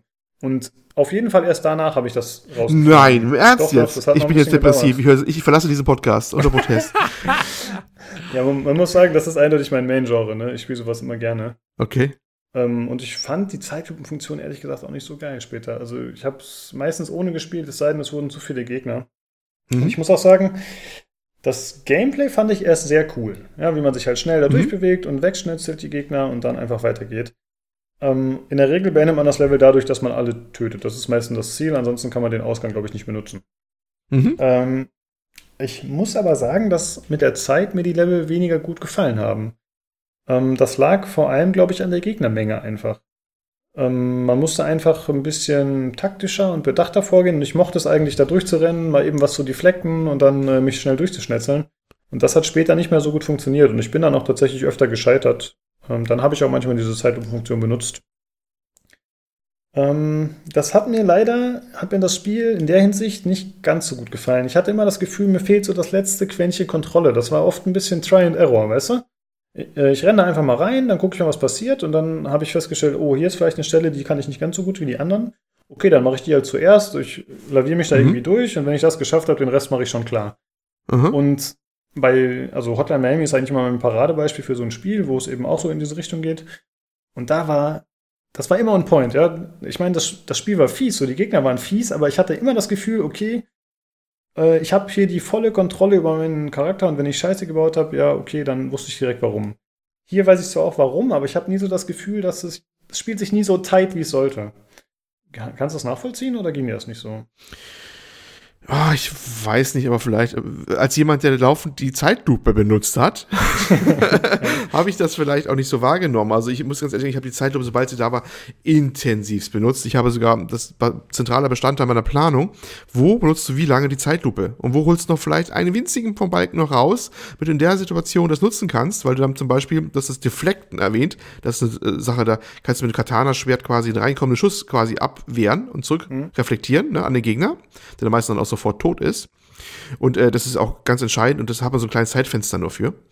Und äh, ja, da habe ich dann quasi sehr viel mit dem gearbeitet, deswegen habe ich das vielleicht auch gar nicht so wahrgenommen, ob es jetzt so tight ist, weil ich ja eh versucht habe, meistens an den Gegner ran, dann Zeitlupe und dann meine Aktion durchzuziehen, weißt mm, du? Okay. Ja. Ne, deswegen, ich habe eine andere, andere Taktik da gewählt gehabt. Ähm, bei der Zeitlupe übrigens, es gab eine, ziemlich zum Ende hin des Spiels, ich bin hier fast schon durch, also ich bin jetzt beim letzten Level, also bei den letzten Screens des letzten Levels sozusagen. Ne? Mhm. Es gab eine, da äh, habe ich ewig versucht, mit Zeitlupe durchzukommen und da bin ich nur durchgekommen, als ich dann ohne Zeitlupe gespielt habe. Ich will jetzt nicht spoilern, aber es ist dieser, dieser Probenraum. Es gibt da was, das sind ein paar Stampfer, sag ich nur, am Ende sind ein paar Laser, ja? Mhm, mh. Und diese Laserszene habe ich erst geschafft, als ich dann ohne gespielt habe. Das auf Anhieb sogar. Ich habe vor, glaube ich, einen Tag probiert mit einen Tag nicht, ich habe nicht einen Tag lang gespielt, aber äh, als ich es probiert hatte, habe ich sehr viel mit, mit, den, mit dem äh, Zeitlupe probiert gehabt und kam da nie zur Rande. Ne? Also ich bin irgendwann mhm. immer gestorben. Und dann habe ich irgendwann aus Frotte Frust einfach bin ich so reingegangen, ohne Zeitlupe, und habe mich so durchgedasht durch die Laser, ne? Muss immer so knapp dran sein und dann durchdashen immer, wenn es mal passt und die bewegen sich hin und her. Und äh, da bin ich auf Anhieb dann durchgekommen, dachte ich mir, oh, guck mal, das ist interessant. das musste, ja. musste dann quasi ohne Zeitlupe machen, das war gefühlt auch viel einfacher an dem Augenblick, ne? Mhm. Ähm, ja, deswegen, ja. Ich, ähm, wenn ich Kritikpunkte habe bei dem Spiel, dann ist es weniger eigentlich die Kontrolle, da vor allem im, im, im äh, Maus-Tastatur-Ding, das fand ich halt nicht ganz so gelungen, aber es liegt vielleicht in der Natur der Geschichte. Ich würde da wirklich einen, einen, einen Controller wirklich empfehlen dafür. Als die Tatsache, dass sie irgendwie gefühlt hätten mehr daraus machen können, dass du diese Levels vielleicht unter bestimmten Nebenbedingungen absolvieren musst oder ich weiß nicht, vielleicht kommt es im New Game Plus noch, aber ich glaube, da gibt es nicht, was ich so gelesen habe, dass man sagt, jetzt diesen Level mal machen innerhalb der Zeit oder ohne, ohne Zeitverlangsamung oder nur so und so viel Zeitverlangsamung, weißt du? Dass man da also eine Herausforderung das hatte, das hatte der Lukas schon gemacht. ja, das hat der Lukas ja schon gemacht, weil er sich selber das aufoktroyiert hat, der Könner, der er ist, ne? ne? Äh, aber das, das habe ich so ein bisschen vermisst. Ja, so Modulatoren quasi, oder, oder ja, Modifikatoren. Ja, ja. das bietet sich so an bei dem Spiel eigentlich, weißt du? Das ist doch eine Steilvorlage, mhm. dass man sagt, äh, äh, bewältige diesen Level jetzt äh, mit, mit dieser, dieser Zeit und darfst nur so und so oft die Zeitlupe machen, weil so und so oft nur aktivieren oder darf insgesamt nur so lange aktiv bleiben. Da gibt's, kannst du so viele Faktoren ja äh, eigentlich reinschmeißen, was du nutzen könntest, um, um den Wiederspielwert zu erhöhen. Mhm, ja. Ähm, ja, es gibt ja tatsächlich äh, komischerweise ein Zeitlimit in den Missionen auch. Das stimmt, ja, das gibt's ja. Mhm. Aber das fand ich ein bisschen komisch, weil ich finde, das ist sehr, sehr, sehr großzügig. Also es ist noch krasser als bei den Dialogen. Ja. Ich muss, ich habe extra, bin ich einmal stehen geblieben, um zu testen, ja. was passiert eigentlich, wenn das Zeitlimit abläuft, weil es einfach nie passiert ist. Und dann ja, fällst dann tot um. ja, genau, ja, stirbt genau. man einfach. Ich also, habe es mal zwar gehabt, aber das habe ich immer nur dann gehabt, wenn ich mit der Maus dazu gespielt habe, weil ich mich manchmal unglaublich schwer tat, dann irgendwo Wände hochzuspringen, weißt du, wenn du so hochspringen musst und da oben mhm. schlagen musst oder so. Mhm. Also es war eine, also im Controller war es dann kein Problem. Es war echt so eine, weil ich irgendwie auf die Maustastatur dann nicht klar kam, dass ich da mal wirklich sagen hatte, ich bin da nicht hochgekommen und irgendwann an der Zeit verreckt. Aber normalerweise ist die Dicke ausreichend. Ich glaube, ich hatte ein oder zwei Szenen, wo ich dann ja, so gegen Ende durchkam, aber da, das war dann auch, da bin ich, habe ich mich auch casual durchgeschnetzelt oder so, ne? Hm, ja. Aber deswegen fand ich das nicht so wirklich die Herausforderung. Die hätten sich gefühlt fast sparen können, das Zeitlimit da, wie sie jetzt momentan ist. Hm. Äh, da wir gerade kurz über die Probleme sprechen, äh, was mir ein bisschen gefehlt hat, ist eine Rolle in der Luft. Also man kann zwar mhm. den Dash in der Luft machen, aber ich äh, bin das vor allem von Dead Cells gewöhnt, dass man in der Luft auch die Rolle machen kann, um eben diese Unterrundbarkeit herbeizuführen. Das hätte ich mir gewünscht. Ja, die fehlt auch, weil manchmal der, der, der, der Sprung ist dann, wenn du einen falschen Moment auslöst, ein Todesurteil. Ne? Mhm. Ne? Ja. Weil wenn du bist du hoch und dann siehst du, das Shotgun-Typ schießt dann und dann bist du eigentlich schon tot, weil der schießt dann, also die Shotgun streut natürlich so, ne? Und du weißt dann, oh, den kannst du auch nicht mit Deflekten gar nichts mehr. Äh, da kannst du in Zeitlupe, wenn du die aktiviert hast, zugucken, wie dein Charakter da quasi stirbt, weil du weißt, in dem gleichen Augenblick hast du einen falschen Zug quasi gemacht, das hättest nicht springen dürfen. Und das macht man schon mal schnell, wenn man immer gegenspringt oder hochspringt oder sowas. Und dann weißt du, oh, das war's und ich kann auch nicht wegrollen, nichts mehr, jetzt quasi im Augenblick, ne? Genau. Also die Gegner sind auch sehr schnell. Also es ist nicht ganz Hotline Miami-Niveau, würde ich sagen, aber trotzdem, äh, ja, wie du schon sagst, wenn so einer mit einer Shotgun schießt und man dann in dem Moment nicht vorbereitet war, dann hat man eigentlich schon verkackt. Also es geht sehr schnell auf jeden Fall. Aber mhm. die Level sind auch sehr kurz. Also, äh, wie gesagt, man hat öfter mal so Try and Error, weil man sich halt ein bisschen mit dem Level vertraut machen muss. Aber eigentlich ist das dann nicht so ein langes Stück, was man neu spielen muss. Nee, ähm, es ist immer so, ist immer so ein Loop, ist ganz schnell, man es spult wieder zurück und dann geht es gleich wieder von vorne los, wenn man gestorben ist. Ne? Das ist eine sehr schnelle äh, Schleife, die dann gedreht wird, quasi, dass man immer neu anfangen kann. Erklärt wird es interessanterweise, dass man ja sagt, äh, er plant das nur. Er würde gar nicht ex das jetzt durchführen, ne? Mhm. sondern diese Wiederholungen werden äh, im Spiel erklärt, dass das nur die Planungsphase eigentlich sei. Ne? Was aber mhm. wirklich nur so erklärt wird. Und äh, natürlich spielt man das Ganze so aktiv durch. Das habe ich nicht gecheckt, okay. Ja. Mhm. Und man hat auch am Ende nochmal so ein bisschen äh, nochmal die Wiederholung des erfolgreichen Runs, ne? Aber das ist komischerweise genau. in Schwarz-Weiß, das finde ich ein bisschen komisch gewählt. Ich hätte das lieber in Farbe gesehen, glaube ich. In ich hätte es auch ehrlich gesagt cool. gar nicht benutzt, bis auf einmal, weil die fand ich auch gar nicht prickelnd, diese Wiedergabe, diese Wiederholung. Mhm. Weil, äh, weiß ich nicht, das gab mir jetzt irgendwie nichts oder so. Deswegen habe ich die meistens auch einfach geskippt. Ja, ging mir auch so. Es gibt ja diesen coolen Effekt bei Super Meat Boy, wo man dann äh, seine vorigen Ichs sieht, wie man, äh, dann sieht man halt, wo sie immer abgekackt sind, an welcher Stelle, und dann siehst du halt letzten Endes nur noch einen einzigen, der dann durchkommt und das erfolgreich schafft. Das war halt eher mhm. was Besonderes und hier ist es halt, ja, okay, ich habe es halt irgendwie geschafft und man sieht dann auch nochmal die, man kann theoretisch dann auch nochmal hin und her spulen, hast du das gesehen? Ja. Während des ja. Replays, also das ist dann auch wieder diese Videorekorder-Funktion theoretisch, aber ich habe nicht so ganz verstanden, warum die da drin ist, außer für den, für die Weiterführung des Videorekorder-Konzept, sage ich mal. Also das ja, hat sich ja. mir nicht so ganz erschlossen. Ähm, also wenn du nichts mehr hast, würde ich eigentlich nur noch gern kurz über die Bosskämpfe sprechen. Mhm. Äh, Wovon es ja. eigentlich gar nicht so viel gibt, oder? Ähm, oder? Ja, ich will jetzt nicht sagen, wie viele, aber es gibt auf jeden Fall ein paar und vielleicht sind auch manche variabel, äh, also ähm, mhm. optional. Könnte sein. Hm. Ich wollte nur sagen, dass sie mir auch wieder sehr gut gefallen haben. Also nicht alle Bosse waren jetzt äh, besondere Charaktere, die krass etabliert wurden und die mir dann auch entsprechend als Gegenspieler, mit denen ich irgendwie eine emotionale Verbindung hatte oder, oder eine Antipathie oder so. Das war teilweise nicht so krass. Aber sie waren einfach ganz cool, die Bosskämpfe, fand ich. Also, die haben mir Spaß gemacht. Die waren fordernd, relativ kurz in der Regel. Also, man musste sich halt durch ein paar Sequenzen durchkämpfen und dann war es meist erledigt. Das zieht sich jetzt mhm. nicht so. Ähm, aber ich fand sie teilweise auch wieder überraschend. Also, dass im keine Ahnung, jemand greift einen an, der, der Gegner greift dich an und dann macht er erst die eine Attacke, dann denkst du, okay, jetzt habe ich ihn durchschaut, dann weiß ich, was ich danach machen muss, um das zu kontern. Dann macht er auf einmal wieder was anderes. Also die Pattern sind nicht immer gleich und das fand ich ganz cool eigentlich. Und äh, die Kämpfe waren nett inszeniert und haben Spaß gemacht. Ja, fand ich gut. Ja, hat auch mal was eigenes, ne? Also der Boss war dann auch was, was äh, ganz bestimmt, was er gemacht hat mit seinen Phasen und wie er die Story reinpasste. Also das war schon dann auch, äh, fand ich immer sehr was eigenes. Das fand ich schon interessant, genau. ja. Mhm. Ja, das hat sich eigentlich so durchs Spiel gezogen. Ja, ja hätte ich eigentlich nicht. Äh, ich habe, äh, wie gesagt, durchgespielt und ich habe fünf Stunden in etwa gebraucht. Mhm. Und ja, also wie gesagt, ich glaube nicht, dass es ja, großen Wiederspielwert hat es meiner Meinung nach nicht. Es sei denn, man sagt jetzt, okay, ich will die verschiedenen Story-Sachen nochmal ausprobieren. Man kann halt gezielt diesen optionalen Boss nochmal spielen, wenn man möchte. Äh, ja. Aber das Spiel kostet ja auch nur, glaube ich, 12 bis 14 Euro, je nach Plattform, mhm. ob Switch oder PC. Es ist ja kein Vollpreisspiel. Ne? Und dafür ist es wirklich, also, weil liebevoll gemacht, wie wir gesagt haben und so, äh, sehr, sehr cool, finde ich. Ja. Genau, 12 Euro steht. Muss ein bisschen, hm. muss ein bisschen Hang schon haben zu der Pixel-Spielen und sowas und so einem Ding, finde ich. Aber äh, dafür, äh, da, wenn man so auf sowas noch halbwegs steht, ist es, finde ich, äh, wirklich ein, ein Indie, ein Indie, ein, eine Indie-Perle im wahrsten Sinne des Wortes, ne? So eine kleine Indie-Perle. Mhm. Ja, sehe ich auch so. Und äh, man, also für mich war es auf jeden Fall so cool, weil es einfach so eine krasse Überraschung war. Deswegen kaufe ich auch mittlerweile gerne mal Spiele blind, weil dann ist so, gerade bei so Indie-Titeln ist dann halt öfter dieser Wow-Effekt da. Mhm, wie bei Rage 2, ne? genau, ja, hoffentlich. Ja, ihr als Zuhörer äh, wisst ja jetzt schon ein bisschen, was euch erwartet und äh, vielleicht haben wir es für euch auch zu sehr gehypt, vielleicht feiert ihr es nicht so, aber ich ja. finde, es ist auf jeden Fall das Geld wert und äh, ich hatte extrem viel Spaß damit. Und als eher Story-Muffel war ich überrascht, wie sehr mich das mitgenommen hat oder wie sehr ich daran interessiert war, wie es weitergeht und wie gut mir die Charaktere gefallen haben. Sehr cool. Ja. Ja, von mir auf jeden Fall eine Empfehlung und von dir auch, denke ich, Olli. Ne? Ja, definitiv. Ne? Mit den kleinen Einschränkungen, die da waren, aber das sind wirklich nur kleine. Insgesamt ja. eine richtig schöne kleine Perle. Ja. Ja, sehr cool. Dann sehr äh, schön. haben wir die Themen für heute durch. Äh, Tobi kann wieder aufwachen.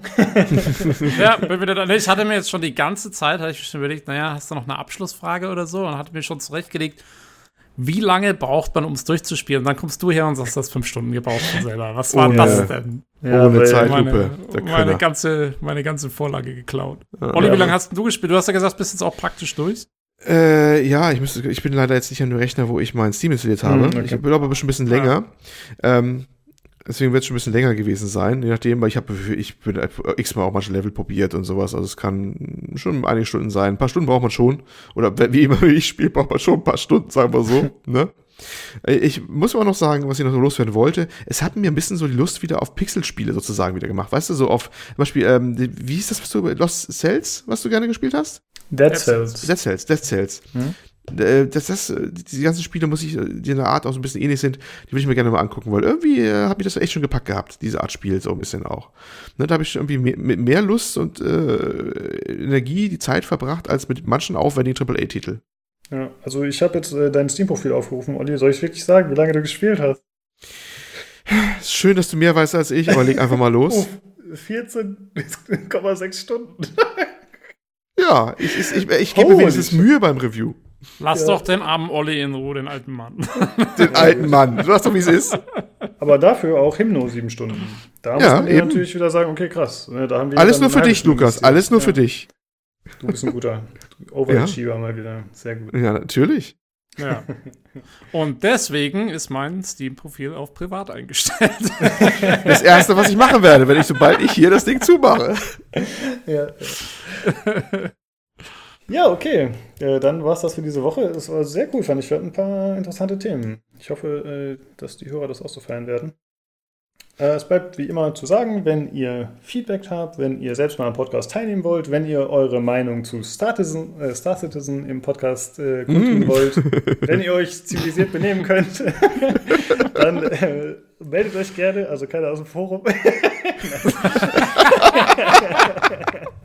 Dann äh, meldet euch gerne. Das Ganze könnt ihr entweder im Forum machen, wo wir äh, den Thread haben zum Community Podcast, oder aber ihr macht das Ganze per E-Mail unter pcgcpodcast.gmail.com.